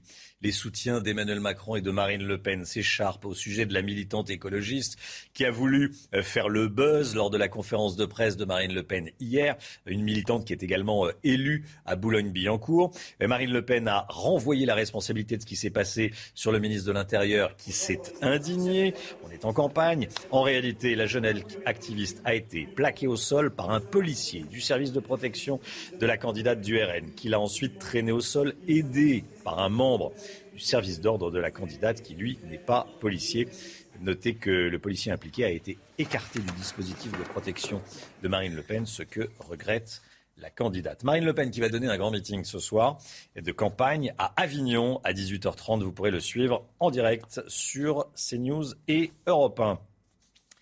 Le grand écart, comme on dit, euh, d'Emmanuel Macron. Hier, sur le plateau de TF1, le président candidat a fait un appel du pied à l'électorat de gauche en disant euh, pouvoir s'inspirer des propositions de Jean-Luc Mélenchon et de Yannick Jadot. Et en même temps, il a dit vouloir embaucher plus de policiers, plus de gendarmes pour une euh, politique d'impunité zéro. Un message directement envoyé, celui-ci, aux électeurs de droite. Écoutez on doit mettre plus de moyens sur la justice. Ces deux dernières années, on a augmenté de 30% le budget, de la justice. Justement, vous parlez de budget. Eh bien, dans les, dans les cinq années qui viennent, ce que je veux faire, c'est embaucher 8500 magistrats et personnels de justice pour pouvoir juger plus rapidement. Impunité zéro. C'est ça ce à quoi on doit arriver. Je sais qu'il y a des choses sur lesquelles on peut aller plus loin, sur l'écologie par exemple et d'autres sujets, qui figurent dans des projets de candidates et candidats qui euh, n'ont pas franchi le premier tour, mais ont appelé à me soutenir. Voilà, Emmanuel Macron qui fait donc le, grand écart pour séduire à la fois la droite et, la gauche. Il va aller aujourd'hui au Havre pour défendre les éoliennes, donc les énergies renouvelables, donc euh, faire un clin d'œil à l'électorat écologiste. Euh, jusqu'où peut-il aller, Paul Sugy eh ben, euh, potentiellement très loin. L'ennui, c'est que à gauche, euh, si les principaux dirigeants politiques à gauche, eh bien, évidemment, ont appelé à voter Emmanuel Macron tout de suite, c'était de leur responsabilité. Ils savaient qu'ils avaient très peu d'avenir politique s'ils ne le faisaient pas. Eh bien, les électeurs, eux, sont plus exigeants. Ils disent non, on n'y va pas sans condition, et ils menacent de s'abstenir massivement si jamais euh, le candidat contre lequel, il faut bien le dire, ils se sont battus pendant cinq années sans relâche. Eh bien, et à tel point même qu'on entendait certains à gauche dire qu'il était d'extrême droite. Donc, c'est dire si effectivement il y a un fossé qui les sépare d'Emmanuel Macron. Donc, ils n'iront pas sans condition, et pour cela, bah, ils attendent des symbolique du chef de l'État. Alors, c'est pas forcément très compliqué pour Emmanuel Macron de faire ressortir des éléments dans sa candidature qui vont parler aux électeurs de gauche, puisqu'il y en avait déjà dans la politique qu'il a menée. Il va simplement devoir insister très lourdement là-dessus. Par exemple, effectivement, en se déplaçant donc, dans ce centre où on construit des éoliennes pour du, de l'éolien offshore, donc en insistant sur la part de renouvelables qu'il souhaite inclure dans le, ce qu'on appelle le mix énergétique euh, français. C'est des chantiers qu'il avait déjà en partie lancés. Jean Castex avait annoncé la construction de deux nouveaux parcs, par exemple, en mer Méditerranée. Mais il va éventuellement évidemment, il va évidemment pardon, insister lourdement là-dessus, d'autant plus que bah, Marine Le Pen, elle, est complètement sur la position inverse. L'éolien, elle n'en veut pas, et elle s'était euh, même... Elle veut pas d'éolien terrestre. Et oui, a l'éolien en mer, mais pas d'éolien terrestre. Même l'éolien en mer, parce que rappelez-vous, elle était à Saint-Brieuc pour aller écouter les pêcheurs qui lui disaient attention, ce parc-là, Mm. il menace la biodiversité marine, et dans quelques années, on pourra plus faire notre métier. Donc elle avait montré une oreille très attentive, effectivement, à cela. Et puis Marine Le Pen, elle, sur l'énergie, elle, ce qu'elle propose, c'est la géothermie. En disant, on n'exploite pas suffisamment nos capacités, la France pourra aller plus loin. Donc effectivement, Emmanuel Macron va jouer à fond sur sa jambe gauche dans les 10 ou 15 jours qui viennent pour que eh bien, les électeurs de gauche lui euh, fassent confiance le plus possible. Merci Paul. Le procès des terroristes du 13 novembre 2015. L'audition de Salah Abdeslam doit reprendre aujourd'hui au procès. Hier, le seul survivant du commando euh, djihadiste a raconté pour la première fois sa version des faits. hein. La terrible nuit des attentats, il dit avoir renoncé à se faire exploser par humanité et non par peur. Le récit avec Noémie Schulz qui suit ce procès pour CNews. La salle d'audience s'attendait à ce qu'il fasse une nouvelle fois usage de son droit au silence, mais hier, un peu après 18h, Salah Abdeslam a pris tout le monde de court. Monsieur le Président, je vais m'exprimer, c'est la dernière fois que j'ai l'occasion de le faire. D'un ton calme et posé, il raconte les consignes données par Abdelhamid Abaoud alors que lui espère partir en Syrie. Il m'a dit que j'allais me faire exploser. C'était un choc, je n'étais pas prêt, mais j'étais dans une impasse. Salah Abdeslam affirme qu'il ignorait tout des autres cibles. Il ne savait pas pour le Bataclan, pas pour les terrasses. Moi, je vais vers l'objectif qu'on m'a fixé, un café du 18e arrondissement. Je commande une boisson, je regarde autour de moi, il y a des jeunes, des très jeunes. Je vois les gens rigoler, danser et je comprends que je ne vais pas le faire. C'est là que j'ai renoncé, pas par peur, dit-il, mais par humanité. Je ne voulais pas les tuer. Une parole que certaines parties civiles ont critiquée, la jugeant euh, calibrée, préparée. On n'apprend rien, mais on ne s'attendait à rien, a ainsi euh, expliqué le président de l'association 13 11 15. D'autres parties civiles, en revanche, veulent retenir le fait que Salah Abdeslam aura parlé. Aujourd'hui, il va devoir répondre euh, aux aux questions qui lui seront posées, notamment par le parquet antiterroriste. La guerre en Ukraine et cette information de la nuit, le croiseur russe Moskva, un navire russe lance-missile, a été gravement endommagé par une explosion de munitions. Les Ukrainiens affirment que le bateau a été touché par des missiles. Général Clermont, avec nous ce matin, qu'est-ce qu'on peut dire sur cette information? Bah, il est clair qu'il s'est passé quelque chose de très grave pour ce bâtiment qu'on a vu là, qui est un, un bâtiment énorme, 300 mètres, euh, un croiseur, il y a très peu de croiseurs. Donc il y a deux versions, il y a la version ukrainienne et la version russe. La version ukrainienne, ce bâtiment aurait été touché par des tirs euh, de missiles euh, anti-missiles, euh, anti-navires Neptune de fabrication ukrainienne dans la soirée d'hier soir. Les Russes ont reconnu qu'un incendie avait s'était déclenché à bord du bâtiment et que, en raison d'une explosion dans la, salle où sont stockées les munitions. Deuxième point que les Russes auraient reconnu, et là aussi je parle au conditionnel, c'est que le bâtiment aurait été évacué. Hein, hein, ce bâtiment, c'est quand même 500 marins. Donc si on évacue un bâtiment de 500 marins qui a un incendie, on ne risque pas d'éteindre l'incendie. Donc euh, si on les évacue et qu'il y a un incendie, normalement le bateau va couler. Donc on va le savoir dans la Quand journée. on évacue, c'est que le Parce qu'on navire est en évacue, c'est danger. C'est qu'on ne peut plus rien faire. Mm, Hein, en tout cas, on ne peut pas éteindre l'incendie. Euh, on quitte le bâtiment et puis on regarde ce qui se passe. Mm. L'éteindre de l'extérieur, c'est très difficile. Donc on va, on va attendre que les, les images satellites américaines, l'information arrive aujourd'hui pour savoir ce qu'il va advenir de ce, de ce bâtiment de guerre qui serait, euh, dans ces conditions, un, on peut dire un gigantesque camouflet pour, euh, pour Poutine. Le bâtiment amiral de la flotte de la mer Noire, coulé par les Ukrainiens qui n'ont pas de marine. Il faut le faire. Clermont, oui, vu comme ça, effectivement. On va suivre, on va suivre. Merci beaucoup, mon général. Les Américains vont envoyer une aide militaire massive à l'Ukraine, Chana. hein. Et Joe Biden a donné son feu vert hier. Il y aura des véhicules blindés, de l'artillerie et des hélicoptères. Et puis de son côté, la France fait savoir qu'elle a déjà envoyé 100 millions d'euros d'aide militaire en Ukraine et qu'elle va continuer à opérer des livraisons. Annonce faite par la ministre des Armées Florence Parly hier. Regardez des moyens de protection, des équipements optroniques, des armements et munitions et puis des systèmes d'armes répondant aux besoins exprimés par l'Ukraine. Le sport comme moyen d'intégration. On va aller à Marseille. Des petits Ukrainiens sont accueillis dans le club de foot de Vivo-la-Sauvageère. Ils participent aux séances d'entraînement en compagnie des petits Français. Et euh, le langage du football, les deux comprennent. hein. Eh Il n'y a ben pas oui. besoin de parler la langue. Exactement, parce qu'ils ne parlent pas du tout le même langage et pourtant, vous allez voir qu'ils Ah oui. s'amusent tous ensemble. Reportage signé Laure Para et Marine Sabourin. Ces 14 enfants ukrainiens ne parlent pas un mot de français, mais sont accueillis dans ce club amateur pour favoriser leur intégration en France et à Marseille notamment. Quoi de mieux que le football et le sport pour euh, le partage, l'intégration? Et ici, euh, nous, on est fiers de les accueillir Et vous voyez ici, il y a des drapeaux de tous les pays. Ce qu'il y a de bien, c'est que vraiment, c'est universel. Et qui se sentent vraiment chez eux. Et nous, on fera en sorte qu'ils se sentent chez eux. Et en cette période de vacances scolaires, les jeunes Marseillais sont au rendez-vous. Situation idéale pour favoriser l'échange. Ça aide de, déjà de, de, participer à la vie euh, quotidienne et avec les Marseillais, ils sont contents, ils sont tous, tous euh, ravis. Vous pouvez voir ça sur le, sur le euh, foot. Cette mère ukrainienne attendait cet échange avec impatience. Nous sommes très ravis, mon fils était très heureux à l'idée de venir jouer au foot. Et ses enfants seront tous les jours les bienvenus dans ce club, tant qu'ils resteront à Marseille.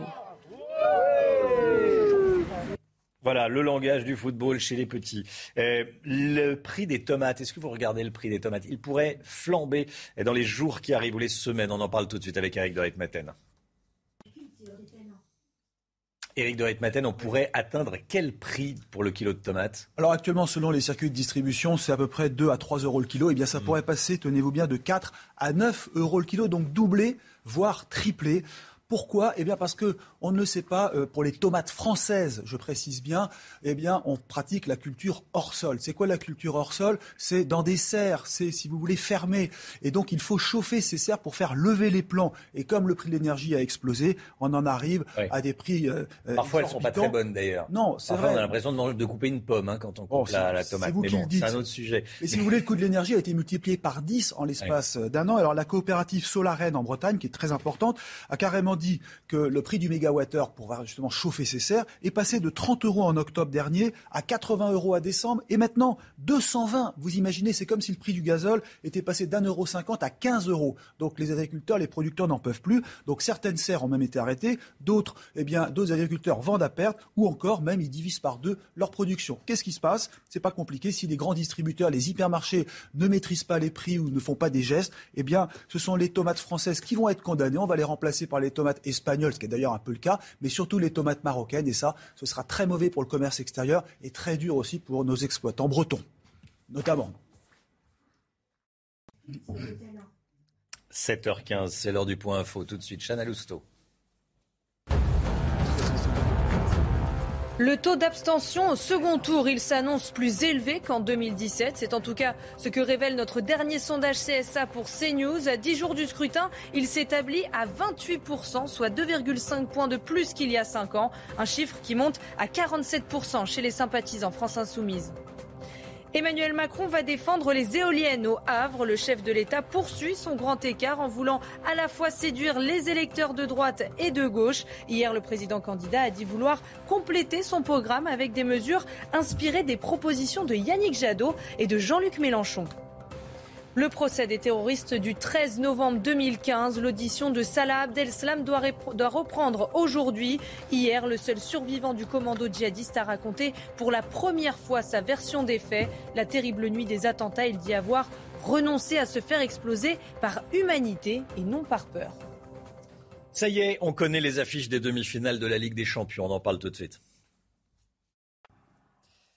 Manchester s'est qualifié, Manchester City s'est qualifié hier aux dépens de l'Atlético Madrid après son match nul 0 partout. Et oui, les Anglais s'étaient imposés au match aller 1-0 euh, grâce à un but de Kevin De Bruyne. Manchester City affrontera le Real Madrid pour une place en finale qui se déroulera au Stade de France. Et puis la deuxième demi-finale opposera Liverpool à Villarreal. Les Anglais ont éliminé hier les Portugais du Benfica après le match nul 3-3. Liverpool s'était imposé lors du match aller 3-1 à Lisbonne. L'avant-centre brésilien Roberto Firmino s'est notamment illustré en signant un joli doublé.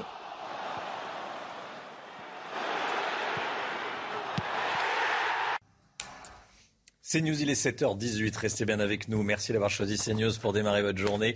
Le pouvoir d'achat, on en parle beaucoup. Tout le monde fait très attention. Bien sûr, les prix euh, explosent parfois. On vient de le voir avec le prix de la, tomate. Euh, on est allé à la rencontre d'un couple de retraités à Toulouse qui fait attention quand il fait ses courses, forcément. Restez bien avec nous sur CNews. À tout de suite. Rendez-vous avec Pascal Pro dans l'heure des pros, du lundi au vendredi de 9h à 10h30. 7h26, la météo avec vous, Alexandra Blanc. C'est le retour du soleil aujourd'hui. Alexandra, vous avez plein de bonnes nouvelles. et il y a cette image, c'est quasiment du direct, c'était il y a quelques minutes à Paris. Hein. Oui, ciel parfaitement dégagé en région parisienne, notamment du côté de Montmartre à Paris, avec d'excellentes conditions attendues aujourd'hui. On attend 21 degrés dans les rues de la capitale. Hier, on a eu de la pluie, on a eu un temps bien gris. Et bien là, le printemps revient enfin euh, sur euh, Paris. Alors au programme ce matin, beaucoup de brouillard, beaucoup de nuages, notamment entre le sud-ouest et le nord du pays. On a beaucoup d'humidité dans les basses couches, donc visibilité particulièrement réduite, notamment à Nantes, à Toulouse ou encore en remontant euh, vers le nord-est. On retrouvera partout ailleurs un ciel dégagé, avec toujours un petit peu de vent autour du golfe du Lion, retour du Mistral et de la Tramontane. Dans l'après-midi, petit à petit, les brouillards et les nuages vont commencer à disparaître. On va retrouver une après-midi splendide au nord comme au sud. Quelques nuages auront tendance néanmoins à s'accrocher près des côtes de la Manche. Et puis on va retrouver un petit peu d'instabilité entre les régions centrales et le Jura, avec localement quelques coups de tonnerre en cours d'après-midi. Mais c'est vraiment une très très belle journée euh, qui vous attend donc après dissipation de ces quelques brouillards. Les températures température, eh bien, ça va avec le soleil. De grande douceur ce matin, 10 degrés en moyenne pour Paris, 12 degrés pour Bordeaux ou encore du côté de Strasbourg. Et dans l'après-midi, eh bien, les températures s'envolent. On attend 26 degrés cet après-midi dans le Gard, 24 degrés à Marseille, 24 degrés également à Grenoble, 22 degrés le long de la Garonne et 23 degrés à Lyon. C'est très doux également sur le nord avec 21 degrés à Paris ou encore 22 degrés à Dijon. La suite du programme des conditions météo relativement agréables prévues pour les journées de vendredi, de samedi et de dimanche avec au programme un temps sec et ensoleillé. Le week-end de Pâques s'annonce beau et surtout très doux puisque les températures vont rester largement au-dessus des normales de saison au nord comme au sud. Très belle journée donc de vendredi, de samedi, de dimanche et a priori de lundi pour le lundi de Pâques avec d'excellentes conditions au nord comme au sud. Vous aurez un petit peu de vent en Méditerranée et toujours de la grande douceur. CNews, il est 7h28. Merci à vous d'être euh, avec nous ce matin sur CNews. À la une, le pouvoir d'achat. Le pouvoir d'achat qui est l'un des thèmes numéro un de cette fin de campagne présidentielle. Est-ce que les retraités sont les grands oubliés de la campagne de l'entre-deux tours On est allé chez un couple à Toulouse qui dit faire très attention à son budget. Marine Le Pen donne un grand meeting à Avignon ce soir à 18h30 à suivre en direct sur CNews et Europe 1.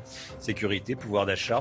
Avec Paul Sugy. On va voir dans un instant que les opposants à Marine Le Pen utilisent les mêmes arguments qu'en 2017 ou qu'en 2012, voire même avant.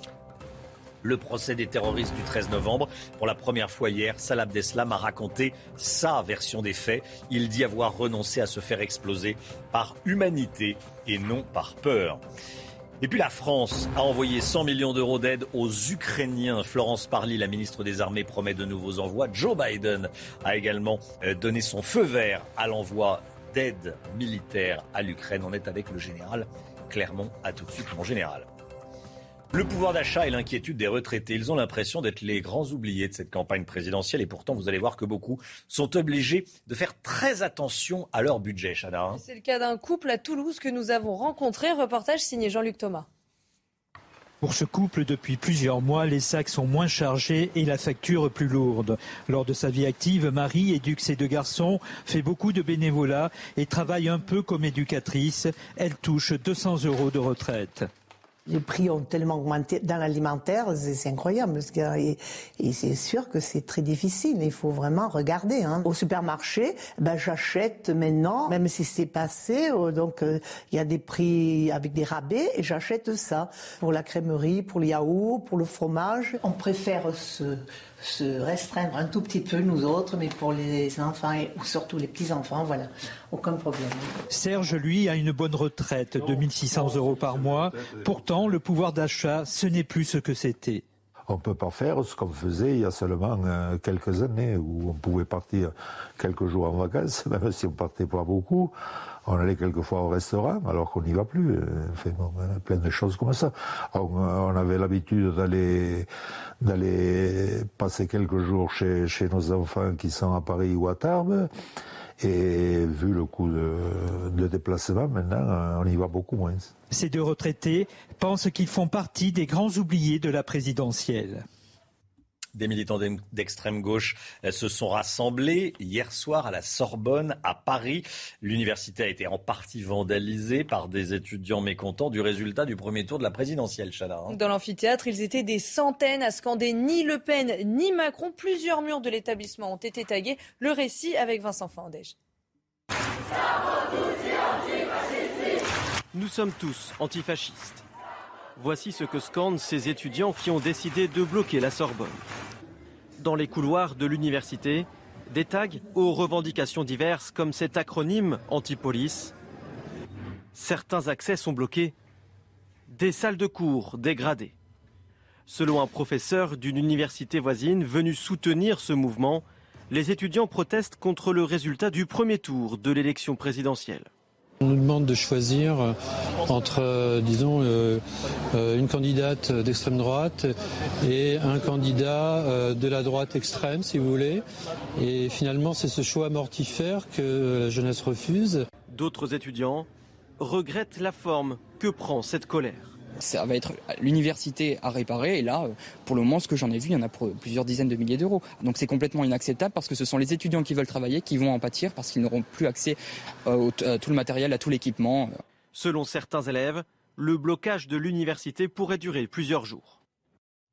Voilà, des militants d'extrême gauche se sont également rassemblés euh, ce matin. Ils sont toujours devant Sciences Po Paris. Voici des images tournées par Pierre-François Altermat.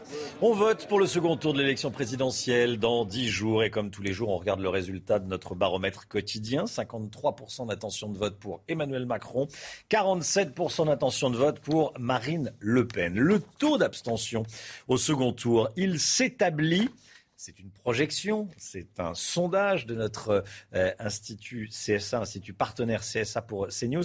Il s'établit à 28%, un chiffre qui monte à 47% chez les sympathisants de la France insoumise. Le détail avec Sybille Delettre.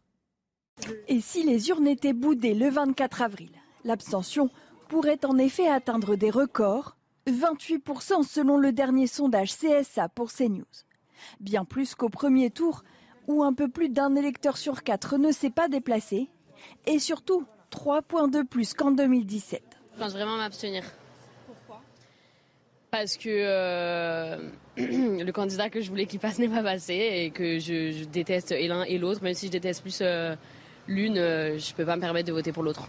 Au final, vu que le vote blanc n'est pas compté de manière générale, l'abstention équivaut à un vote blanc. Parmi les moins décidés à se rendre dans les bureaux de vote, les jeunes, l'abstention pourrait représenter 41% pour les 25-34 ans. Elle pourrait être encore plus importante chez les supporters de la France insoumise. Son candidat Jean-Luc Mélenchon est arrivé à la troisième position. 47% de ses électeurs préféreraient ne pas voter plutôt que de choisir entre les deux finalistes. Le candidat a d'ailleurs lancé une grande consultation de ses militants sur leur intention au second tour. Emmanuel Macron, vote blanc ou abstention, les insoumis peuvent s'exprimer jusqu'à samedi 20h. Les soutiens d'Emmanuel Macron et de Marine Le Pen s'écharpent au sujet de la militante écologiste élue à Boulogne-Billancourt qui a voulu faire le buzz hier lors de la conférence de presse de Marine Le Pen. Marine Le Pen qui a renvoyé la responsabilité de ce qui s'est passé sur le ministère de l'Intérieur. Le ministre s'est indigné, on est en campagne. En réalité, la jeune activiste a été plaquée au sol par un policier du service de protection de la candidate du RN, qui l'a ensuite traînée au sol, aidé par un membre du service d'ordre de la candidate candidate qui, lui, n'est pas policier. Notez que le policier impliqué a été écarté du dispositif de protection de la candidate du RN, ce que regrette Marine Le Pen. Voilà, fin de l'histoire. Bon, euh, Marine Le Pen qui euh, donnera un grand meeting de campagne à Avignon ce soir à 18h30. Vous pourrez le suivre en direct sur CNews et sur Europe 1. Emmanuel Macron va défendre les éoliennes au Havre, Chana, aujourd'hui. Un nouveau pas vers les électeurs de gauche. Hier, le président candidat a dit vouloir compléter son programme avec des mesures inspirées des propositions de Yannick Jadot ou de Jean-Luc Mélenchon. Écoutez, c'était sur TF1 hier soir.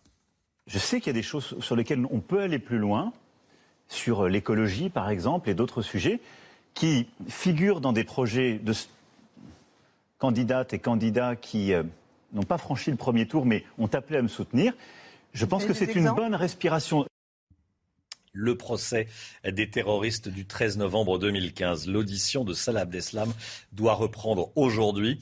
Hier, le seul survivant du commando djihadiste a raconté pour la première fois sa version des faits, Chana. La terrible nuit des attentats, il dit avoir renoncé à se faire exploser par humanité et non par peur. Une prise de parole qui a fait réagir dans la salle d'audience. Écoutez le président de l'association des victimes Life for Paris et un avocat des partis civils.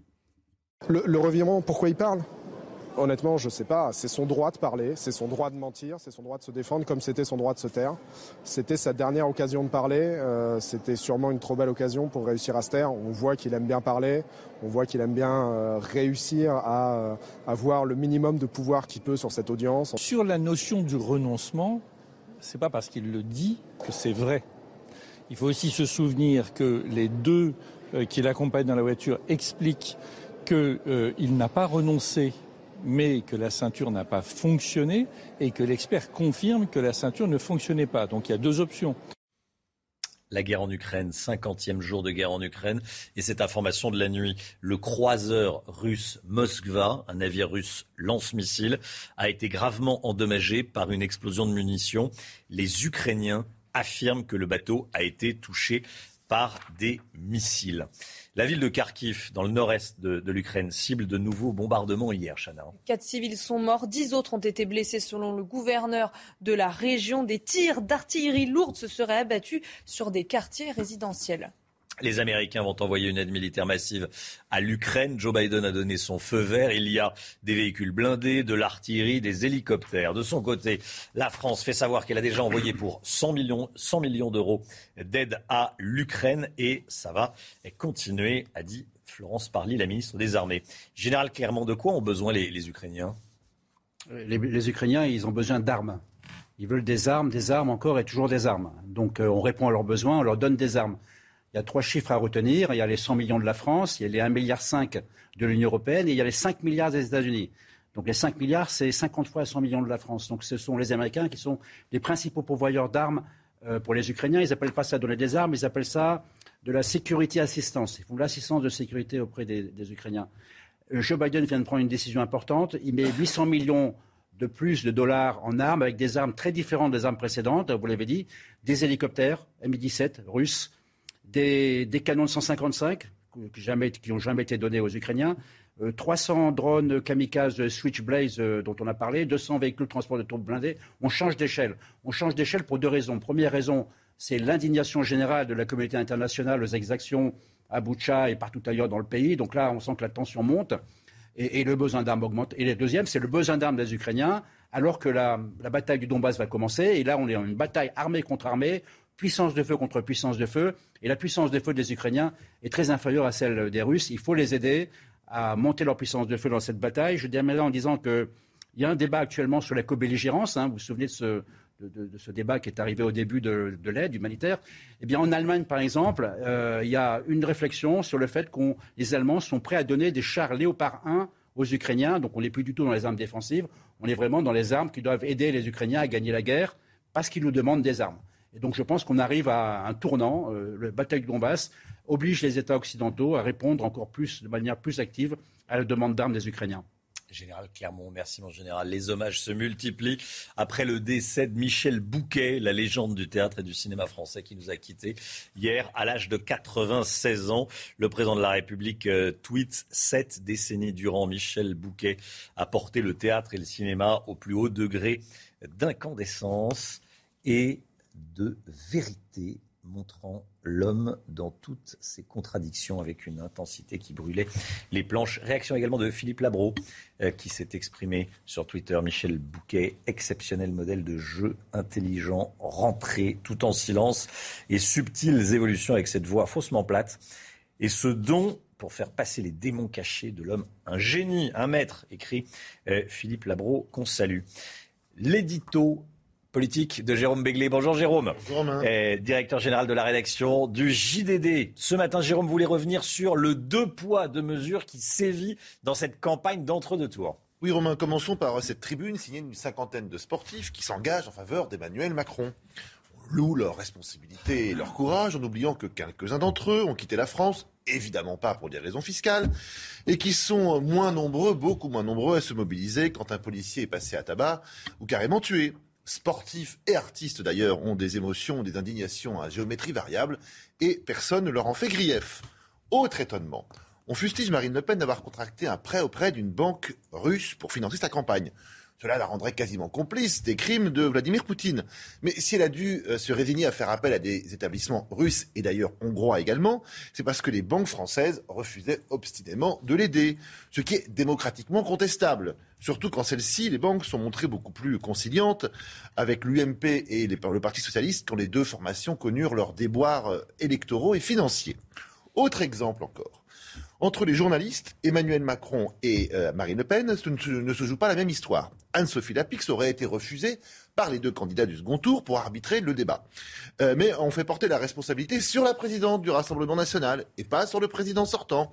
Elle décide, elle, de ne pas accorder d'accréditation aux journalistes, par exemple, de l'émission Quotidien, car elle pense qu'il s'agit d'une émission de divertissement et pas d'information. C'est selon moi une interrogation pertinente que d'autres, d'ailleurs, ont soulevée avant elle. Mais dans la bouche de Marine Le Pen, cela devient un odieux acte de censure. C'est QFD. Jérôme, comment est-ce que vous expliquez ces différences de traitement? Qu'il existe encore un camp du bien et un camp du mal. Un éditorialiste qui invite à, à voter Macron est courageux. Son confrère qui ferait de même pour Marine Le Pen serait un irresponsable voué aux gémonies. Un meeting du chef de l'État perturbé par des cris et des critiques relève du manque de respect, voire de la contestation du résultat venu des urnes. La même chose, c'est Marine Le Pen, et c'est euh, le souffle de la démocratie euh, qui vient irriguer une assemblée nauséabonde. Voilà, c'est comme ça. Euh, personne ne semble regretter que Emmanuel Macron aurait à deux reprises refusé de se rendre à l'Élysée 2022 l'émission politique du service public, et surtout qu'il n'a pas envie de débattre avec des experts, des experts qui viendraient s'interroger sur son bilan et remettre en cause, par exemple, ses options économiques. Dernier motif d'étonnement, euh, Karine Bernot, qui est la présidente de l'université euh, de Nantes, a envoyé hier un message à l'ensemble des établissements dans lequel elle appelle, je cite, solennellement à voter le 24 avril pour faire barrage à l'extrême droite et donc au Rassemblement national. C'est une prise de position qui foule au pied un principe de neutralité qui devrait irriguer et avoir cours dans toutes les universités françaises. Personne ne dit rien, personne ne s'en offusque. Voilà aussi pourquoi euh, les voix de Le Pen plus celle de Mélenchon, plus celle de Zemmour, c'est-à-dire celle des candidats anti-système, ont dépassé dimanche les 52%. Jérôme Béglé. Merci beaucoup Jérôme. C'est vrai que l'histoire de Nantes, de la fac de Nantes, la présidente de la fac de Nantes qui demande à ses étudiants de voter euh, pour, euh, euh, Emmanuel Macron et contre Marine Le Pen, elle sort totalement de son rôle. D'ailleurs, euh, on est allé à Nantes hier soir, reportage dès le début du, journal de, de, 8 heures. Vous le, notez également, cette, euh, ce deux poids, deux mesures, cette indignation à géométrie variable, comme on dit, Paul Sugy? Oui, Jérôme Begley a dit les choses, il les a très bien dites. Je pense que l'un des risques aussi pour notre profession d'avoir un traitement euh, effectivement qui fasse état de ce deux poids, deux mesures à l'égard, par exemple, de Marine Le Pen ou d'autres candidats, eh c'est de précipiter un certain nombre de Français dans des sphères alternatives où cette fois-ci la contradiction n'existe n'existe plus, qu'on est quasiment dans un Internet, par exemple, ou un réseau d'information militant. C'est ce qu'on a appelé, par exemple, sur Internet, la droitosphère ou la fachosphère. Et donc, mmh. l'idée, c'est que, effectivement, à mesure que, par exemple, notre profession se décribilise sur euh, le traitement de l'information politique, eh bien, les gens vont aller ailleurs. Et là, il y aura, euh, eh bien, euh, pour le coup, effectivement, l'excès inverse. Et je crois que c'est pas souhaitable. Donc, il faut être capable aussi d'être à la hauteur des enjeux politiques demandés par les électeurs, qui sont aussi nos auditeurs ou nos lecteurs. Il y a même des journaux qui euh, lancent des appels à voter pour l'un ou pour l'autre. Euh, et ce n'est pas le rôle d'un journaliste. Il y, a, des opinions, bien sûr, mais bon, euh, pas des appels à voter. Merci à, tous les deux. 8h moins le quart, 7h45, le point info tout de suite, Chanel Housteau. La présidente de l'université de Nantes envoie un mail à ses étudiants pour qu'ils ne votent pas Marine Le Pen au second tour. Et le message est très clair. Elle les appelle, je cite, à faire barrage à l'extrême droite et donc au Rassemblement national. Avec ce mail, la présidente est accusée de sortir de son rôle et de rompre son devoir de neutralité. Le taux d'abstention au second tour, il s'annonce plus élevé qu'en 2017. C'est en tout cas ce que révèle notre dernier sondage CSA pour CNews. À 10 jours du scrutin, il s'établit à 28%, soit 2,5 points de plus qu'il y a 5 ans. Un chiffre qui monte à 47% chez les sympathisants de la France insoumise. Cette information de la nuit, un navire lance-missile russe a été gravement endommagé par une explosion de munitions. Les Ukrainiens affirment que le bateau a été touché par des frappes de missiles. Les 510 membres d'équipage présents à bord ont été évacués. Les propositions économiques des candidats à la présidentielle passées au scanner par Éric de Ritmaten. C'est tout de suite. Eric, quelles sont les propositions que vous avez choisi d'étudier Alors écoutez, ce qui est intéressant, c'est de voir si ces propositions sont tenables ou pas. Est-ce qu'elles seront tenues? Et là, euh, sans entrer bien sûr dans la polémique euh, avec un ou l'autre candidat, eh bien on se rend compte qu'il y a des promesses qui seront intenables. Alors intéressant de voir l'étude de l'Institut Montaigne, vous savez, qui est un think tank euh, qui est géré par des patrons. Là, ils disent que l'une de ces mesures, je vais la citer, la fin de l'impôt sur le revenu pour les moins de 30 ans, eh bien cette mesure, elle n'est pas tenable. Alors c'est un joli rêve de promettre à tous les jeunes de moins de 30 ans qu'ils ne paieront jamais d'impôts. Mais alors, c'est impossible. D'ailleurs, il suffit de regarder la Déclaration des droits de l'homme, l'article 13. La une mesure de Marine Le Pen. Oui, hein. bon, voilà, je la cite, mais comme je veux parler d'autres candidats, si vous voulez, je rentre pas dans la polémique. il y en a un autre. Hein. Voilà, il y en a un autre. Il y en a pas, dans, le passé, dans le passé, il y en avait d'autres. Rupture du principe d'égalité devant la, charge publique, c'est impossible. On ne peut pas euh, faire payer une catégorie de la population et pas l'autre. Ça peut se faire uniquement sur le critère du revenu, ce qui est le cas aujourd'hui, puisqu'il y a à peu près 60% des Français qui ne sont pas soumis à l'impôt sur le revenu. En, en revanche, l'âge, non, on ne peut pas. Est-ce que, par exemple, un footballeur de moins de 30 ans serait exonéré d'impôts ou un trader en bourse. Donc impossible.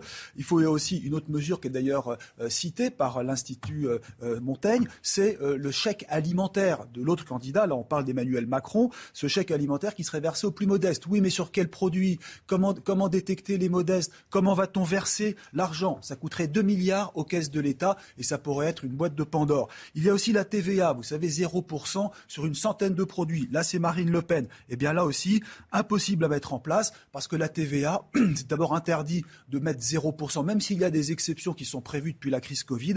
Mais en tout cas, là, c'est très complexe. Donc, vous voyez, ça veut dire qu'il y a beaucoup de promesses qui sont faites, mais qui ne seront jamais tenues. Et ça, il faut le savoir. Vous nous dites que ce n'est pas la première fois que des candidats font des promesses intenables. Alors bien sûr, le catalogue est long et là on peut revenir à d'autres candidats, on peut remonter assez loin dans l'histoire, mais si on revient déjà au congé maternité unique qui a été promis précédemment, jamais tenu, les indépendants et les auto-entrepreneurs savent bien, les mamans en tout cas ne peuvent pas partir en congé maternité. La réduction du nombre de fonctionnaires, pas réalisée. Euh, il y a aussi le service militaire d'un mois obligatoire, il y a eu quelques tentatives mais ça n'a pas été tenu. Le plein emploi promis par tous les candidats, hein, en particulier, on dit 5%, c'est le plein emploi. Impossible à tenir. Je rappelle qu'actuellement, on est autour de 7%. Il y a quand même encore 5,5, 5 millions et demi de chômeurs et que surtout, il y en a beaucoup qui sont même plus dans des catégories parce qu'ils sont longue durée, donc inclassables. Alors, tenir toutes les promesses, impossible, bien sûr, surtout en période de crise Covid. On l'a vu, il y a certaines promesses qui ont dû être suspendues. Mais là, je vais terminer par un point. Le, problème, c'est que, et même le danger, c'est de vouloir trop en mettre, de trop charger la barque. Et du coup, la caisse finit par exploser et le déficit s'aggrave. Alors, je dirais une chose, ça, on peut plus, surtout en matière de fiscalité. Hein, promettre zéro impôt pour les jeunes, ça paraît très complexe, à moins que l'État ne se serre la ceinture. Ah oui, ça, ce serait pas mal. On peut faire des cadeaux si l'État se serre la ceinture et dépense moins. Mais là, je pense que c'est une promesse qui risque de ne jamais être tenue. CNews, 7h49. Merci d'être avec nous. Restez bien sur CNews. Dans un instant, Alexandra Blanc a de bonnes nouvelles à nous donner. C'est le retour du soleil aujourd'hui, un petit peu partout en France. Bon. Et puis, on va parler de ce qui se passe à Nantes. La présidente de la fac de Nantes qui a envoyé un mail à tous les étudiants et à tous les professeurs. Elle est elle-même professeure pour euh, demander de ne pas voter Marine Le Pen et de voter Emmanuel Macron. Elle sort de son rôle. C'est un dérapage, on peut le dire. Et on en parle ce matin dans la matinale. On est allé sur place, vous allez voir. Restez bien avec nous. À tout de suite. Rendez-vous avec Sonia Mabrouk dans Midi News du lundi au jeudi de midi à 14h. Des conditions météo agréables en cette journée de jeudi avec au programme le retour du soleil au nord comme au sud. Alors ce matin, beaucoup d'humidité dans les basses couches, un temps très brumeux notamment entre la Bretagne et le sud-ouest avec localement un petit peu de brouillard entre Toulouse et la Bretagne, un temps assez nuageux en remontant vers le nord. Plein soleil dans le sud avec néanmoins le retour du Mistral et de la Tramontane et puis dans l'après-midi, regardez, après dissipation des brouillards matinaux, on va retrouver un temps sec et ensoleillé quasiment partout, une après-midi splendide en perspective avec néanmoins quelques nuages qui auront tendance à s'accrocher près des côtes de la Manche et toujours un petit peu d'instabilité entre les régions centrales et le Jura. Les températures, températures très douces ce matin. Regardez 12 degrés en moyenne pour Bordeaux ou encore pour la région de Nice, 10 degrés à Paris ou encore 8 degrés à Lille. Et dans l'après-midi, eh bien, les températures vont s'envoler dans le sud. On attend 26 degrés dans le Gard, 24 degrés à Marseille ou encore à Grenoble, 23 degrés à Lyon, 22 degrés le long de la Garonne et la douceur qui gagne également les régions du Nord avec 20 22 degrés du côté de Grenoble ou encore en allant vers Dijon. 21 degrés également pour le bassin parisien. On est largement au-dessus des normales de saison. La suite du programme, eh bien, de bonnes conditions pour votre week-end de Pâques avec au programme un temps sec et ensoleillé vendredi. Samedi et dimanche seront deux très belles journées avec au programme du soleil au nord comme au sud. Côté température, ça va rester très doux et largement au-dessus des normales de saison avec une moyenne de 21 au nord et de 23 dans le sud. Température presque digne d'un mois de juin avec en prime du soleil. Regardez, il fera beau, il fera doux. On aura un petit peu de vent en basse vallée du Rhône ou encore autour du golfe du Lion, mais rien de comparable avec ce que vous avez eu le week-end dernier. C'est News, 7h58, bienvenue à tous. Merci d'être avec nous. À la une ce matin, certains parleront d'un dérapage. La présidente de l'Université de Nantes appelle à voter contre Marine Le Pen au second tour de la présidentielle. Elle sort de son rôle, on est allé sur place. 28% des Français envisagent de s'abstenir au second tour de cette élection dans 10 jours. C'est le résultat de notre dernier sondage CSA pour CNews. À qui ça profite? Je vous poserai cette question. Julie Gaillot de l'Institut CSA. Euh, à tout de suite, Julie. Le procès des terroristes du 13 novembre, pour la première fois hier, Salah Abdeslam a raconté sa version des faits. Il dit avoir renoncé à se faire exploser et à tuer des innocents par humanité et non par peur. La guerre en Ukraine et un navire lance-missile russe gravement endommagé. Il s'agit du Moskva. Que sait-on? On verra ça avec vous, Général Clermont. A tout de suite, mon général. La présidente de la fac de Nantes envoie un mail à l'ensemble des étudiants et des professeurs les invitant à ne pas voter Marine Le Pen au second tour.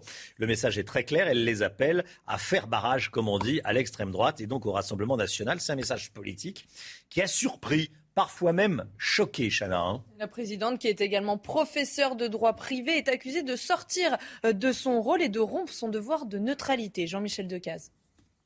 La lettre de la présidente de l'université est tombée dans les boîtes mail des profs et des étudiants hier à 15h15. J'étais assez surprise quand même de recevoir ce mail. On n'a pas pour habitude de recevoir des, mails personnels de sa part. Karine Bernot appelle, je cite, solennellement à voter le 24 avril pour faire barrage à l'extrême droite et donc au Rassemblement national. On doit se faire chacun notre, notre idée. Et ouais, je pense que ça ne devrait pas être euh, influencé par des gens qui, sont, euh, qui ont un peu de pouvoir. Euh, ça manque de neutralité, je pense. À l'université, on est quand même censé être, euh, voilà, euh, on va dire neutre, euh, religieusement, politiquement, etc. mais en même temps, voilà, je trouve ça plutôt bien de savoir se positionner. Et, en soi, c'est juste un avis qui est lancé et à, à, nous de le prendre ou pas le prendre, en fait. Mohamed est algérien. En troisième année de commerce international, il parle d'un message venant du cœur. Elle est beaucoup plus proche des, des étudiants, etc., des gens étrangers qui viennent, qui rencontrent des difficultés, etc. Donc je pense qu'elle avait par rapport à ça, c'était plus un choix de cœur. La présidente a-t-elle eu peur que les jeunes qui ont voté Mélenchon au premier tour votent blanc ou ne se déplacent pas? C'est l'autre grande question que se posent les étudiants. Commentaire, Jérôme Béglé, cette euh, présidente de fac qui euh, donne une consigne de vote à ses élèves, à tous les étudiants de la fac et même aux professeurs. Elle est hors des clous, une digue est en train de céder. J'entendais un étudiant qui dit qu'elle a fait part de son choix de cœur. Quand on est président, président d'université, on n'a pas à faire part de son choix de cœur. Euh, c'est un endroit sacré dans lequel euh, la neutralité politique, euh, religieuse doit évidemment s'exercer à plein. Et là, quand même, maintenant, ce qui m'intéresse, c'est est-ce que le rectorat ou le ministère de l'éducation nationale ou de l'enseignement supérieur va se positionner et rabrouer à minima cette dame? Pour l'instant, il n'y a pas de réaction de Frédéric Vidal. C'est vrai parce que après, si un étudiant euh, fait part de son vote pour Marine Le Pen, est-ce qu'il sera euh, sanctionné? Est-ce qu'il euh, ah, il ne devrait Normalement, si, la présidente de l'université n'est pas sanctionnée, il n'y a pas de raison que quelqu'un qui prendrait position pour un autre candidat ou une autre hmm. candidate le soit. Moi, je pense qu'il faut sanctionner tout le monde dans ces circonstances-là. Mais commençons par sanctionner le premier, la première, surtout quand c'est le président ou la présidente de l'université, qui a un devoir d'exemplarité. Hmm. On vote pour le second tour de l'élection présidentielle dans dix jours. On regarde ensemble notre baromètre quotidien OpinionWay pour CNews. 53% pour Emmanuel Macron, 47% pour Marine Le Pen. Le taux d'abstention au second tour à dix jours du scrutin, il est estimé à 28%. C'est ce que révèle notre sondage CSA pour CNews. Julie Gaillot de l'Institut CSA. Julie, à qui ça profite? Et on va voir d'autres chiffres d'ailleurs. Clairement, c'est un niveau d'abstention élevé dans la perspective du second tour qui pourrait profiter au président sortant. Parce que c'est une abstention différentielle qui s'avère plus élevée dans certaines catégories de population, notamment chez les moins de 35 ans ou encore chez les catégories populaires, les ouvriers, les employés, qui sont un peu le cœur de cible de Marine Le Pen dans une perspective de second tour. Et donc, s'il ne se déplaçait pas dimanche 24, ce sont des voix qui pourraient lui faire cruellement défaut. Rappelons qu'à contrario, l'électorat d'Emmanuel Macron est constitué notamment de seniors, de cadres, de hauts revenus qui, eux, euh, votent comme un seul homme euh, voilà, lors des élections, dans presque, on peut parler de réflexe pavlovien. Merci Julie Gaillot. Les soutiens d'Emmanuel Macron et de Marine Le Pen s'écharpent au sujet de la militante écologiste qui a voulu faire le buzz à la conférence de presse de Marine Le Pen hier. Marine Le Pen qui a renvoyé la responsabilité de ce qui s'est passé sur le ministre de l'Intérieur. Euh, avant de revenir sur ses propos, le ministre de l'Intérieur s'est indigné. Bref, on est en campagne. Euh, en réalité, la jeune activiste a été plaquée au sol par un policier du service de protection de la candidate du RN qui l'a ensuite traîné au sol, aidé par un membre du service d'ordre de la candidate qui, lui, n'est pas policier. Notez que le policier impliqué a été écarté du dispositif de protection de Marine Le Pen, ce que regrette euh, la, candidate. Jérôme Béglé. Euh, pas alors d'abord, moi je, je, pense que quand on va à un meeting politique, il faut qu'on ait un minimum d'adhésion avec la personne qu'on a en face de soi. C'est une conférence de presse. Hein. Moi, ça me, oui, une conférence. Ça me viendrait pas à l'esprit de me fader une heure et demie de propos qui m'intéressent pas euh, dans un meeting. Après, ça se fait pas de traîner quelqu'un par terre comme ça. C'est quand même un peu humiliant, quelle que soit la personne, quelles que soient les, circonstances. Alors effectivement, la, jeune militante euh, interrogée après a expliqué euh, bon, voilà, je voulais mettre en avant mes, mes idées. J'y suis arrivé parce qu'il y a tous les micros devant moi. Bah, si elle est contente, très bien. elle était, enfin, en tout cas, elle était satisfaite d'avoir bah, tous les micros devant, devant elle. Euh, Marine Le Pen qui va donner un grand meeting de campagne à Avignon ce soir à 18h30. Vous pourrez le suivre en direct sur CNews et sur Europe 1. Le grand écart d'Emmanuel Macron hier soir sur le plateau de la Une, le président candidat a fait un appel du pied à l'électorat de gauche en disant pouvoir s'inspirer des propositions de Jean-Luc Mélenchon et d'Yannick Jadot. Chana, hein. Et en même temps, il a dit vouloir embaucher plus de policiers et de gendarmes tout en défendant une politique d'impunité zéro. Un message cette fois-ci destiné aux électeurs de droite. Écoutez on doit mettre plus de moyens sur la justice. Ces deux dernières années, on a augmenté de 30% le budget, de la justice. Justement, vous parlez de budget. Eh bien, dans les, dans les cinq années qui viennent, ce que je veux faire, c'est embaucher 8500 magistrats et personnels de justice pour pouvoir juger plus rapidement. Impunité zéro. C'est ça ce à quoi on doit arriver. Je sais qu'il y a des choses sur lesquelles on peut aller plus loin, sur l'écologie par exemple et d'autres sujets, qui figurent dans des projets de candidates et candidats qui euh, n'ont pas franchi le premier tour, mais ont appelé à me soutenir.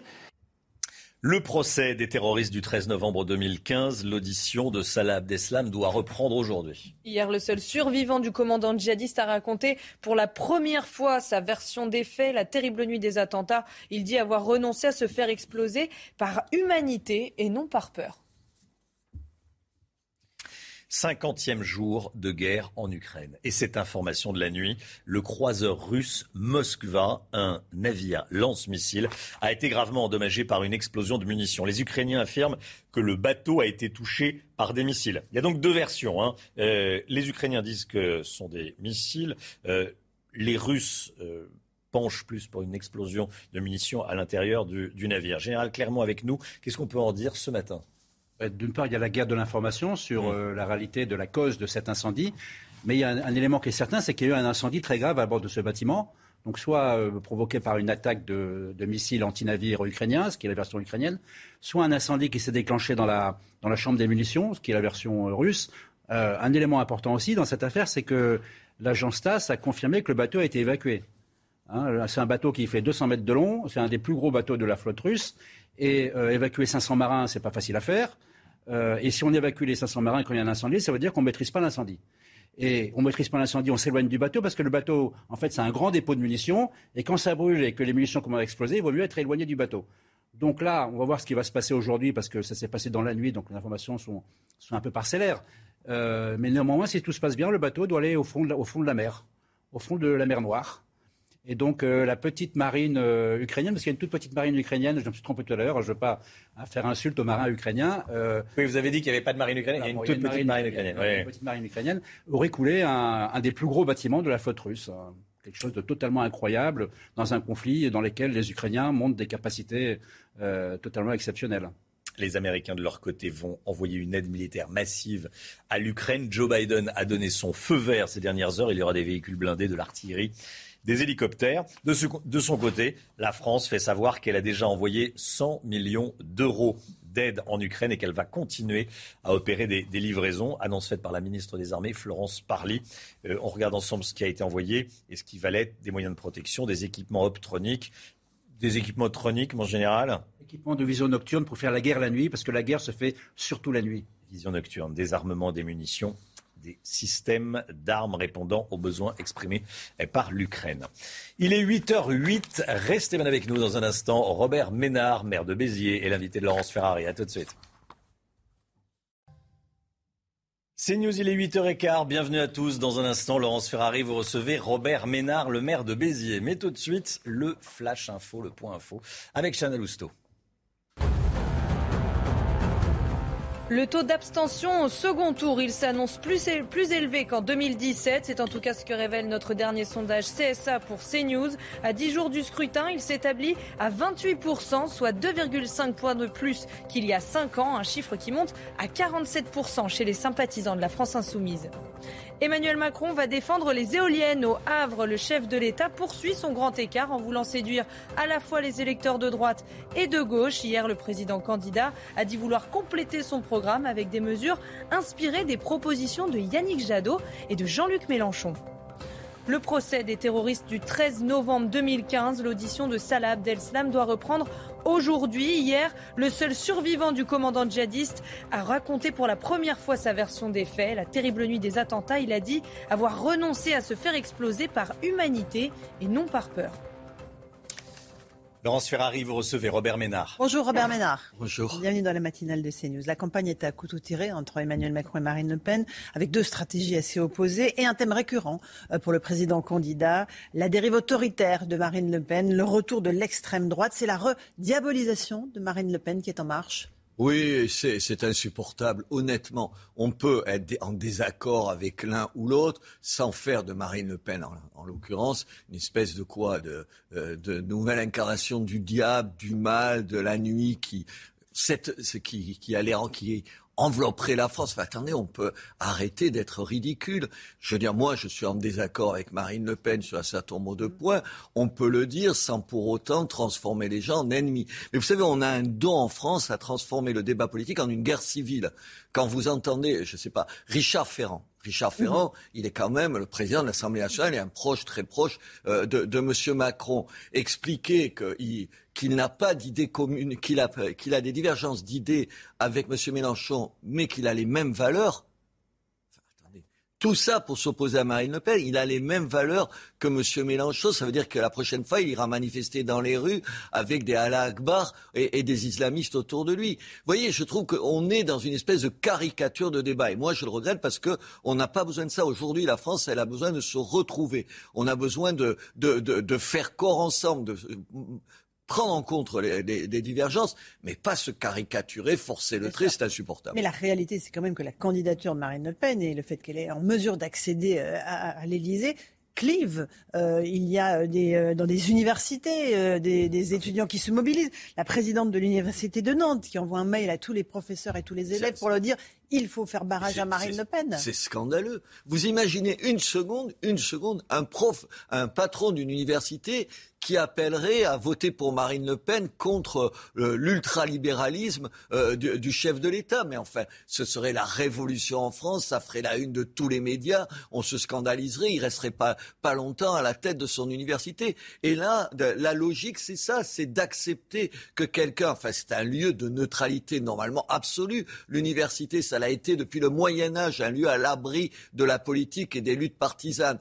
Non, on donne l'exemple. enfin, attendez, c'est comme les artistes. Enfin, moi, j'en peux plus. Alors là, je vous le dis tout de suite. Là, les artistes. Les sportifs? les sportifs. Alors c'est différent. Les, les artistes euh, du haut de, de leur cachet euh, mirobolant venir faire la leçon au petit peuple en disant quand même, vous rigolez, vous nous mettez en danger. Non, ça va tu les supportes pas. Et les sportifs, les sportifs, attendez, moi j'ai de, l'admiration, je sais pas, Antoine Dupont, j'ai une admiration, c'est le meilleur joueur au monde. Plus, pourquoi je parle d'Antoine Dupont? Parce que je suis maire de Béziers dans une terre de rugby. Je l'adore, c'est un grand joueur et tout. Est-ce qu'il a besoin, est-ce qu'ils ont besoin, les 50 là, de nous expliquer quoi Que les terrains de sport ne seront plus ce qu'ils sont, euh, des lieux de, de, de où, on, où, on se, où on se rencontre, où on se combat sans se demander qui, de quelle religion ou de la couleur de la peau. Ça si c'était Marine Le Pen. Mais qui peut faire croire ça à qui que ce soit? C'est juste, juste insupportable. J'ai l'impression, vous savez, de me retrouver en 2002 de temps en temps. Sauf que Marine Le Pen, c'est pas son père. C'est pas son père. C'est pas vrai.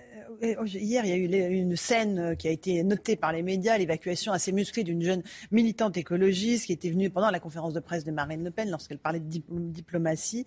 et ça a viré au pugilat entre Marine Le Pen et Gérald Darmanin. Marine Le Pen a accusé les policiers de Gérald Darmanin qui la protègent, le service de protection des personnalités. En réalité, eh bien, ce sont les, hommes du service de sécurité qui ont traîné cette jeune femme. C'est un policier qui l'a plaquée au sol, mais ce sont les gens du service de sécurité de Marine Le Pen qui l'ont traînée.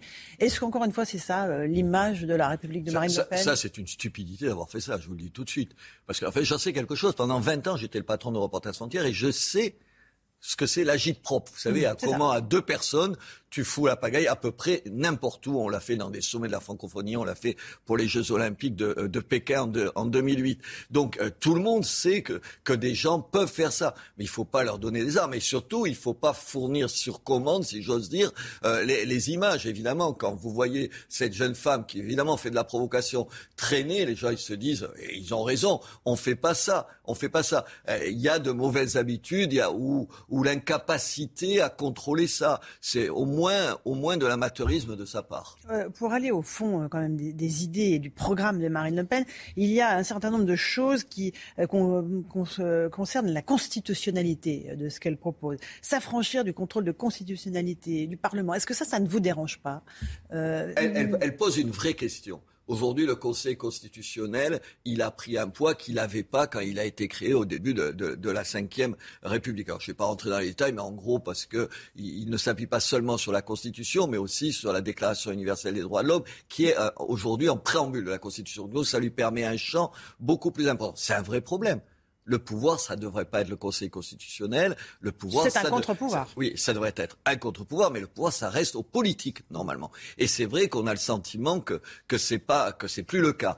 Est-ce que la réponse du référendum qui donnerait, euh, qui limiterait les pouvoirs de la Constitution, c'est jouable? J'ai lu comme vous euh, un certain nombre. On va pas rentrer en détail non plus sur l'article 11 de la mhm. Constitution. Ça a l'air plus beaucoup plus compliqué que le veut Marine Le Pen. Ce que je pense, c'est qu'elle pose de vraies questions. Elle pose de vraies questions. Est-ce que les réponses sont les bonnes réponses? Je ne suis pas toujours sûr. Donc vous pensez qu'elle n'a pas les bonnes réponses aux questions? Sur un certain nombre de questions, non. Et notamment sur ça. Sur, celle-là, je ne suis pas sûr qu'elle se ferait pas euh, botter en touche et qu'on n'y arriverait pas. Mais il y a un vrai problème. Aujourd'hui, normalement, normalement, c'est quand même le peuple français qui décide in fine et pas le Conseil constitutionnel. Il y a d'autres mesures qui sont scannées par les économistes. Euh, pas d'impôt sur le revenu pour les moins de 30 ans. Comment, pareil, euh, est-ce que ça pourrait passer euh, devant le Conseil constitutionnel? C'est une des questions. Mais là, honnêtement, vous trouvez, vous trouvez que le Conseil constitutionnel a à se prononcer là-dessus? Sur la rupture d'égalité entre les citoyens Oui. enfin, est-ce oui. que, est oui, à, condition, peut-être qu'il faudra qu'elle précise qu'elle porte une ou deux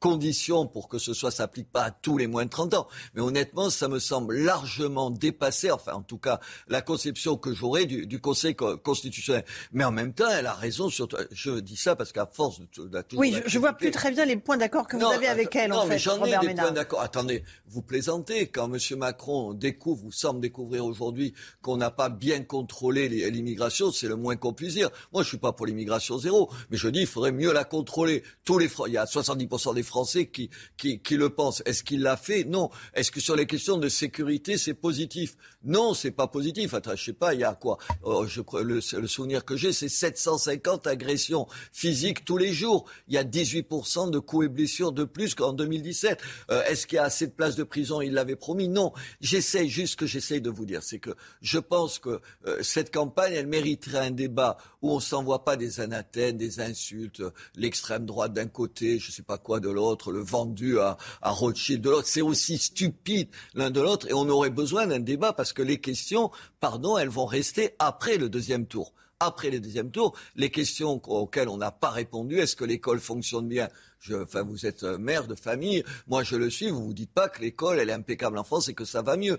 Il y a tout un tas de questions. Est-ce que le séparatisme... Ça, on n'en parle pas assez. Mais non, je, on en parle mal. C'est-à-dire que si vous dites à, à des gens autour de M. Macron, pardon, sur, on pourrait peut-être mieux contrôler l'immigration. Il fait de vous une espèce euh, d'ennemi des immigrés. Alors, vous pouvez dire ça sans ça. Euh, si vous dites euh, un certain nombre de, de, prestations sociales, il faudrait les réserver aux étrangers, mais au bout d'un certain nombre d'années, ou raciste. Oubliant que c'est le cas, je ne sais pas moi, au Danemark, en Allemagne ou en Autriche, pour prendre trois pays qui sont quand même pas des dictatures. Vous voyez ce que j'essaye de dire? Ce que j'essaye de dire, c'est que moi, je veux bien être critique de Marine Le Pen, et je le suis. Je n'hésite pas à vous dire que sur la retraite, je ne suis pas d'accord avec elle, parce que je pense qu'on on finira par travailler jusqu'à 65 ans, même si pour les plus ceux qui ont les boulots les plus difficiles, le feront pas. Moi, j'essaye de dire ça. Sur le port du voile, vous n'êtes pas d'accord L'interdiction du port du voile. Absolument, je pense pas que. Oui, mais euh, en même temps, les mêmes sportifs dont on parlait tout à l'heure, est-ce qu'il y en a un qui a levé le petit doigt pour s'étonner que la ministre des Sports trouve que euh, des jeunes femmes portent le voile en jouant au foot, c'était une bonne idée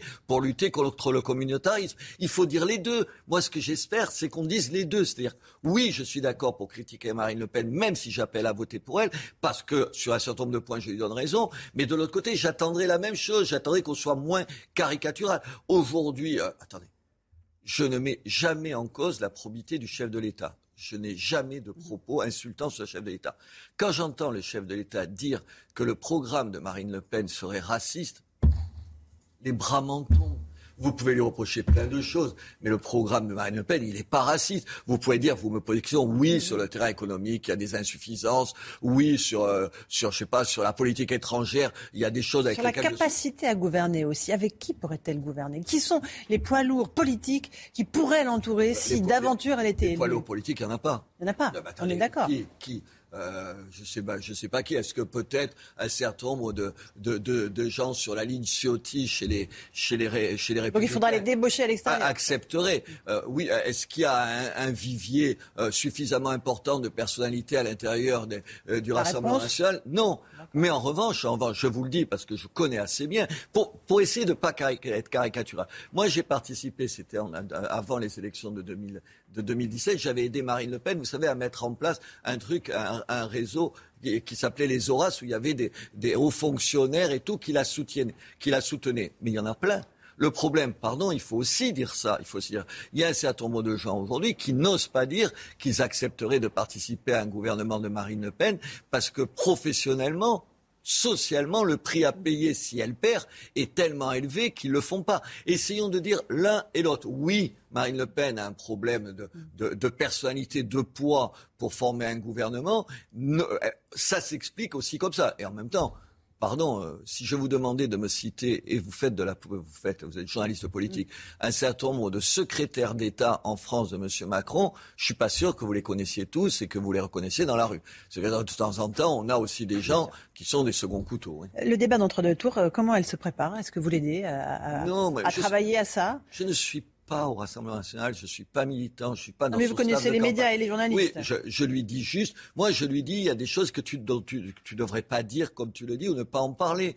Aujourd'hui, sur la politique étrangère, il y a des choses qu'elle dit à contretemps. Quand il y a les bombes qui tombent sur les populations de, de tout un tas de villes d'Ukraine, vous parlez pas de, de Rapprochement entre l'OTAN et la. Russie. Bien sûr, mais ça, voilà, j'essaye de lui dire ça. Ensuite, elle est dans son parti, elle, elle fait comme elle veut. Je crois qu'elle est mieux préparée, qu'elle a plus travaillé, qu'elle est apaisée Et, et dire tout ça, c'est pas être, euh, c'est pas faire un panégyrique d'elle, c'est juste le constater. Elle est meilleure, elle est plus proche des gens.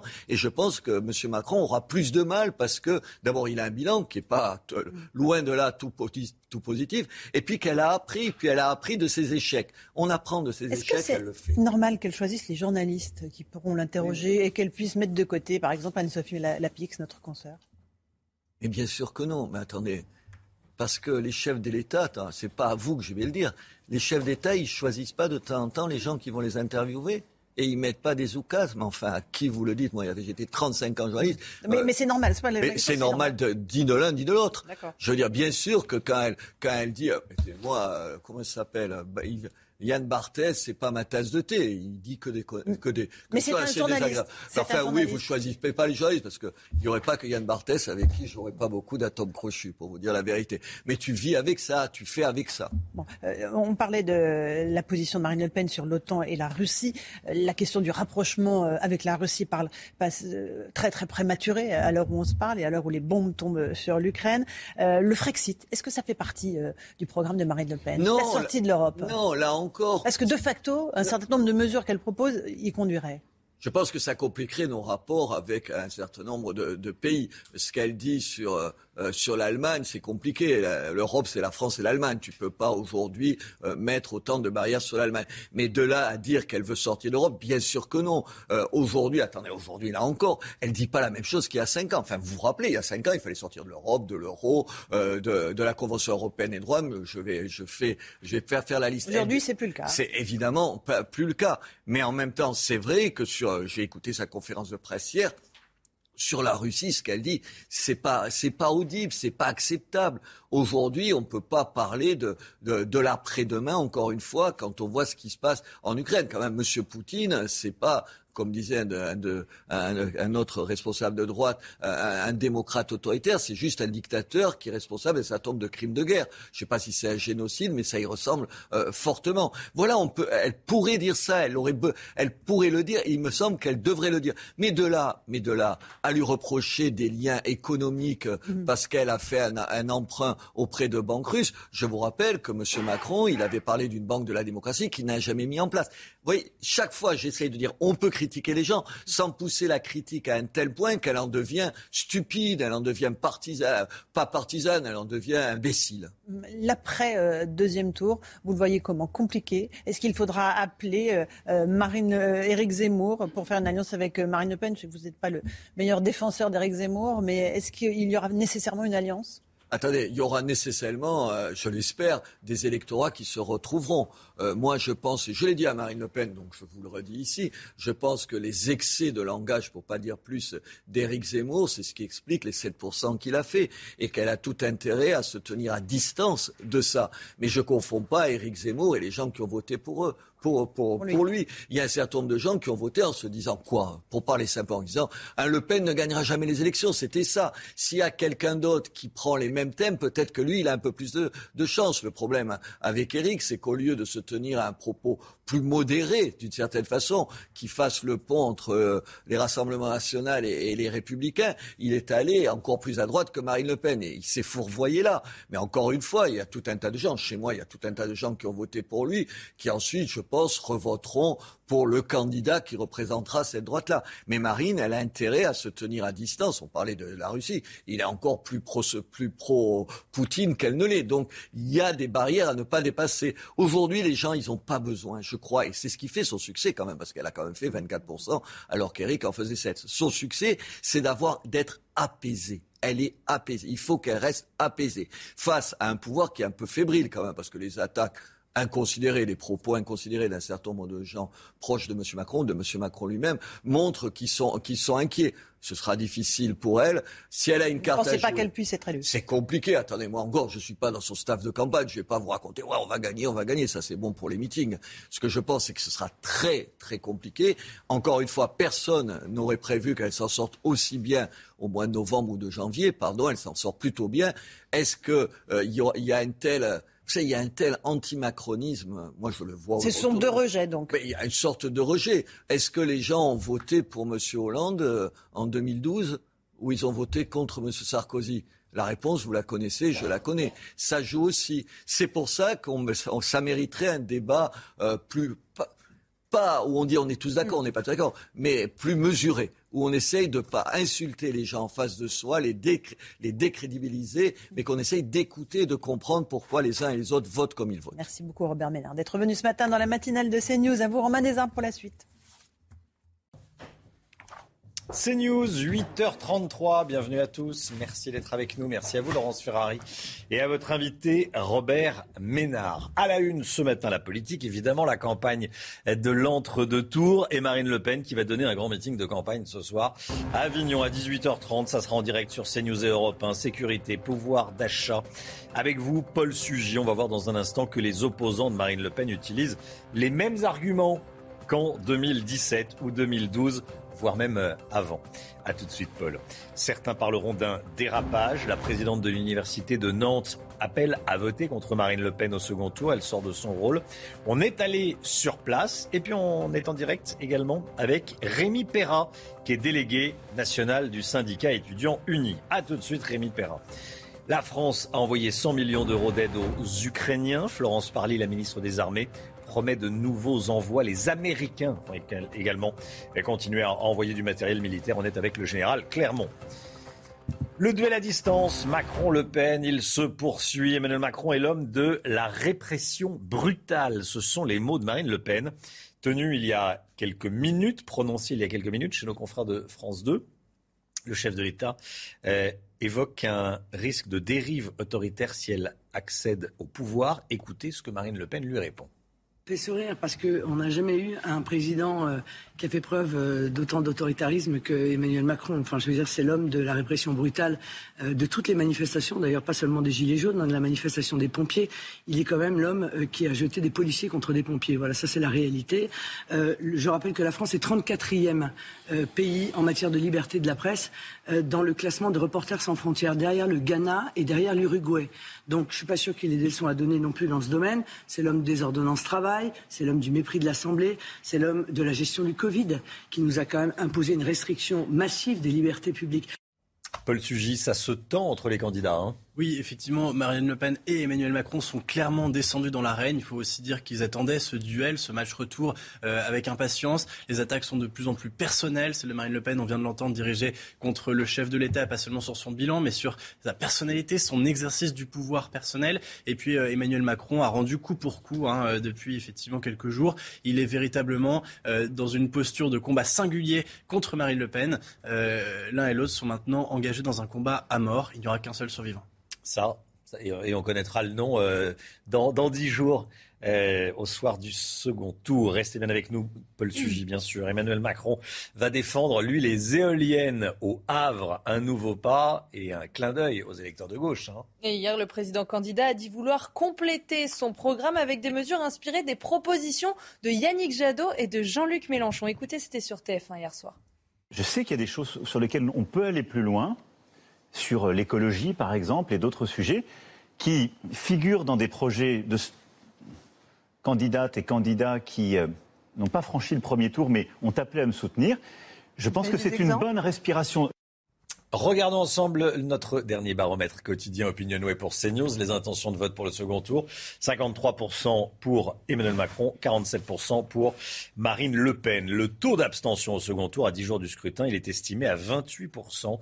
C'est ce que révèle l'Institut de sondage CSA qu'on a consulté chez CNews. Le chiffre de l'abstention monte même à 47% chez les sympathisants de la France insoumise. Le détail tout de suite, Sybille Delettre. Et si les urnes étaient boudées le 24 avril, l'abstention pourrait en effet atteindre des records, 28% selon le dernier sondage CSA pour CNews. Bien plus qu'au premier tour, où un peu plus d'un électeur sur quatre ne s'est pas déplacé, et surtout 3 points de plus qu'en 2017. Je pense vraiment m'abstenir. Pourquoi? Parce que euh, le candidat que je voulais qu'il passe n'est pas passé et que je, déteste l'un et l'autre, même si je déteste plus euh, l'une, euh, je ne peux pas me permettre de voter pour l'autre. Au final, euh, vu que le vote blanc n'est pas compté euh, de manière générale, l'abstention équivaut à un vote blanc. Parmi les moins décidés à se rendre dans les bureaux de vote, les jeunes, l'abstention pourrait représenter 41% pour les 25-34 ans. Elle pourrait être encore plus importante chez les supporters de la France insoumise. Son candidat Jean-Luc Mélenchon est arrivé à la troisième position. 47% de ses électeurs préféreraient ne pas voter plutôt que de choisir entre les deux finalistes. Le candidat a d'ailleurs lancé une grande consultation de ses militants sur leur intention au second tour. Emmanuel Macron, vote blanc ou abstention, les insoumis peuvent s'exprimer jusqu'à samedi 20h. Une cinquantaine de militants d'extrême gauche sont rassemblés en ce moment même devant Sciences Po Paris. Regardez les, les images mécontents du résultat du premier tour de la présidentielle, ils ont mis des poubelles devant l'entrée. Euh, bon, ça, c'est ce sont les électeurs hein, qui décident, c'est pas les étudiants euh, euh, qui décident de qui reste pour le second tour. Visiblement, le match Macron-Le Pen ne leur plaît pas. Hier, c'était la Sorbonne qui a en partie été vandalisée par des militants, les mêmes. Dans l'amphi, ils étaient des centaines, des centaines à scander ni Le Pen ni Macron. Puis il y a eu des, slogans écrits à la bombe. Polémique à l'université de Nantes. La présidente de l'établissement, de la faculté, a envoyé un mail à l'ensemble des étudiants et des professeurs les invitant à ne pas voter pour Marine Le Pen au second tour. Un message euh, est très clair. Le message est très clair. Hein. Elle les appelle à faire barrage, comme on dit, à, à l'extrême droite. Message politique qui a surpris, parfois euh, choqué. On est en direct avec Rémi Perra, délégué national de l'UNI. Bonjour Rémi Perra, merci d'avoir été avec nous ce matin. Comment est-ce que vous réagissez à, à cet appel de la présidente de la fac de Nantes? Bah écoutez, c'est scandaleux, c'est purement scandaleux, euh, mais c'est quelque chose dont on a l'habitude, hein, parce que déjà en 2017, euh, les euh, présidents d'université avaient fait le même appel à voter pour Emmanuel Macron et contre Marine Le Pen. Euh, donc c'est absolument pas un cas isolé, c'est révélateur de ce qui se passe dans, dans nos universités, et ça va complètement à l'encontre en fait du principe de neutralité. Donc il y a un deux poids deux mesures qui est euh, insupportable. Ça va aussi à l'encontre du code de l'éducation. Ça va même à l'encontre du règlement intérieur de l'université qui interdit euh, tout simplement ce genre de pratique, euh, de, franchir la barrière de la neutralité euh, au sein de l'université.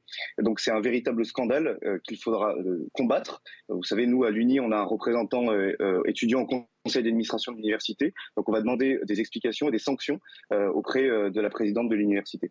Ce qui est étonnant, c'est qu'il n'y a pas de réaction officielle pour l'instant, ni en tout cas pas sur le compte Twitter de Jean-Michel Blanquer, ni sur celui de Frédéric Vidal, la ministre de l'Enseignement supérieur.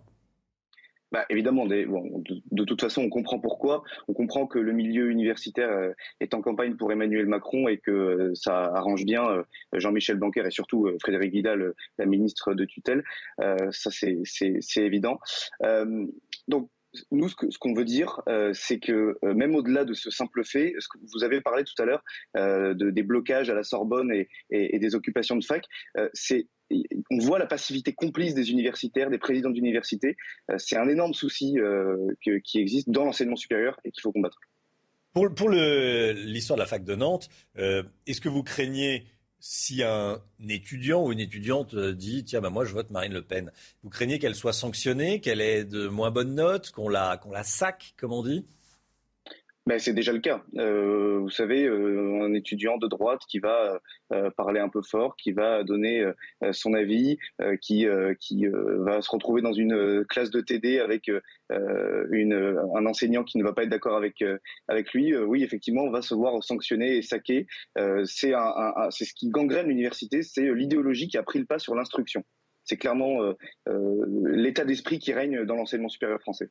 Merci Rémi Perra, président, dans délégué général euh, national de, de l'UNI, du syndicat étudiant UNI. Merci beaucoup. Bonne journée à vous. Merci d'avoir réagi. Le procès des terroristes du 13 novembre 2015. L'audition de Salah Abdeslam doit reprendre aujourd'hui. Hier, il a raconté pour la première fois sa version des faits, Chana. La terrible nuit des attentats, il a dit avoir renoncé à se faire exploser par humanité et non par peur.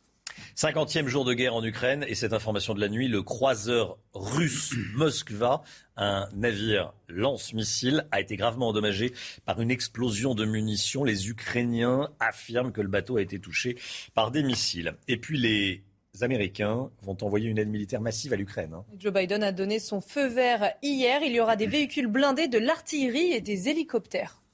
De son côté, la France fait savoir qu'elle envoie qu'elle a déjà envoyé 100 millions d'euros d'aide en Ukraine et qu'elle va continuer à opérer des livraisons. Annonce faite par la ministre des Armées Florence Parly hier. Alors regardez ce qui va être envoyé des moyens de, de, moyens de protection, des équipements optroniques, des armements et munitions, des systèmes d'armes répondant aux besoins exprimés par l'Ukraine. Général Clermont, euh, ces envois d'armes, ça peut faire basculer le conflit ou pas? Il est certain que si l'Ukraine a tenu tête à la, Russie jusqu'à présent, c'est grâce à, cet envoi d'armes. L'envoi d'armes et la formation de l'armée ukrainienne par les Américains depuis 2014. Donc aujourd'hui, on passe une étape supplémentaire puisque les armes qui sont livrées par les États-Unis, là, les 800 millions d'euros euh, de dollars supplémentaires annoncés par Biden, on change de type d'armes puisqu'on a euh, des hélicoptères Mi-17, donc pour le transport de troupes qu'on n'avait pas auparavant. On a des canons de 155 mm qu'on n'avait pas auparavant. On a des véhicules blindés de transport de troupes qu'on n'avait pas auparavant. Et on a ce qu'on avait auparavant, mais en grande quantité, 300 euh, drones kamikazes euh, Switchblade, dont on a parlé euh, la semaine dernière. Alors pourquoi ça se passe comme ça? Il y a deux raisons principales. La première, c'est que c'est l'indignation, la réponse à l'indignation de la barbarie russe, des exactions qu'on a sous les yeux et de la terreur que la Russie fait régner sur l'Ukraine et sur sa population. Et la deuxième, c'est la préparation de la bataille du Donbass. Souvenez-vous, le, ministre des Affaires étrangères ukrainien est allé à l'OTAN, il a dit je veux des armes, des armes et des armes. Donc on donne des armes à l'Ukraine parce que les armes, l'Ukraine nous demande des armes. Et donc, dans cette bataille du Donbass, c'est une bataille armée contre armée, mmh. puissance de feu contre puissance de feu.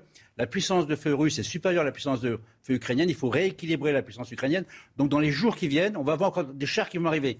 En particulier, probablement, et ça c'est très important, des chars allemands, puisqu'il y a un débat en Allemagne sur la livraison de, chars Léopard 1, qui sont les chars de l'ancienne génération, et qui peuvent quand même faire de grands dégâts et qui permettraient en quelque sorte à l'Allemagne de se racheter une conduite vis-à-vis de l'Ukraine. À suivre. À suivre, Général Clermont. Merci, mon général.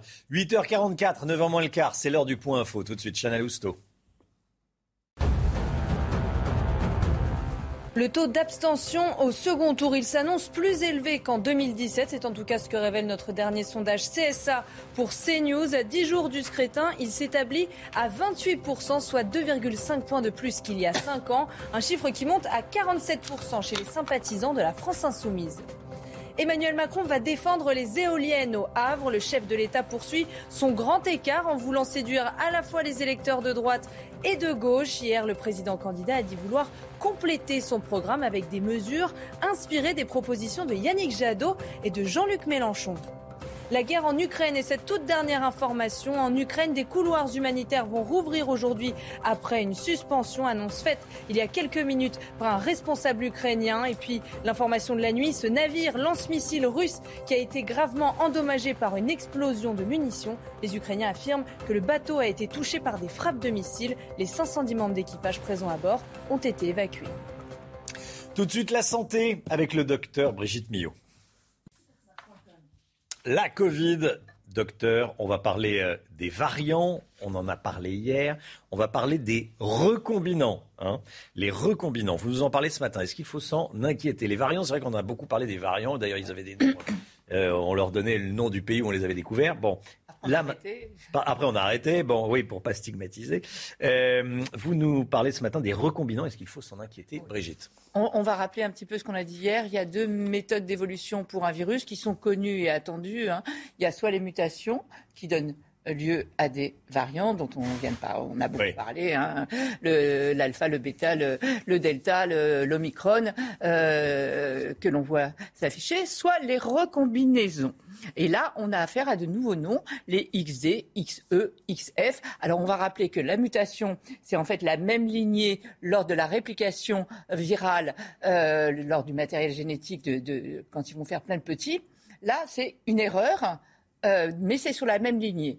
La recombinaison, c'est totalement différent. En fait, il faut, pour une recombinaison, il faut qu'il y ait deux variants dans la même cellule, c'est-à-dire chez la même personne au même moment, et il y aura un petit peu de matériel génétique du papa et un petit peu de matériel génétique de la maman, si je peux m'exprimer ainsi. Donc voilà la différence entre mutation et recombinaison. Alors, où en sommes-nous actuellement? Actuellement, celui qui circule dans le monde entier, c'est le BA2. Je rappelle quand même qu'il y a eu l'arrivée d'Omicron après Delta, l'Omicron, donc BA1, euh, l'Omicron très contagieux, moins virulent, euh, peu de formes graves. Enfin, il peut y en avoir quand on n'est pas vacciné, mais en, tout cas, il répond à la vaccination. Ça, c'était le B1. Celui qui a pris le pas sur tous les virus, sur tous les variants, c'est le BA2, c'est celui qui est dans le monde entier. Et là, depuis quelque temps, on assiste à une recombinaison. Alors ça veut dire quoi? Déjà, ça veut dire qu'une fois qu'on a été infecté par BA1, par Omicron, on peut être infecté par BA2, euh, un variant d'Omicron. Hmm. Donc on peut avoir été contaminé une fois par Omicron et être à nouveau contaminé par euh, le, un variant d'Omicron. Et en même temps, donc on va regarder sur cette image, on a le BA1, le BA2, donc ce sont des sous-variants d'Omicron, qui vont donner une recombinaison, et c'est ce fameux XE dont on parle, qui arrive, qui est présent tout de même.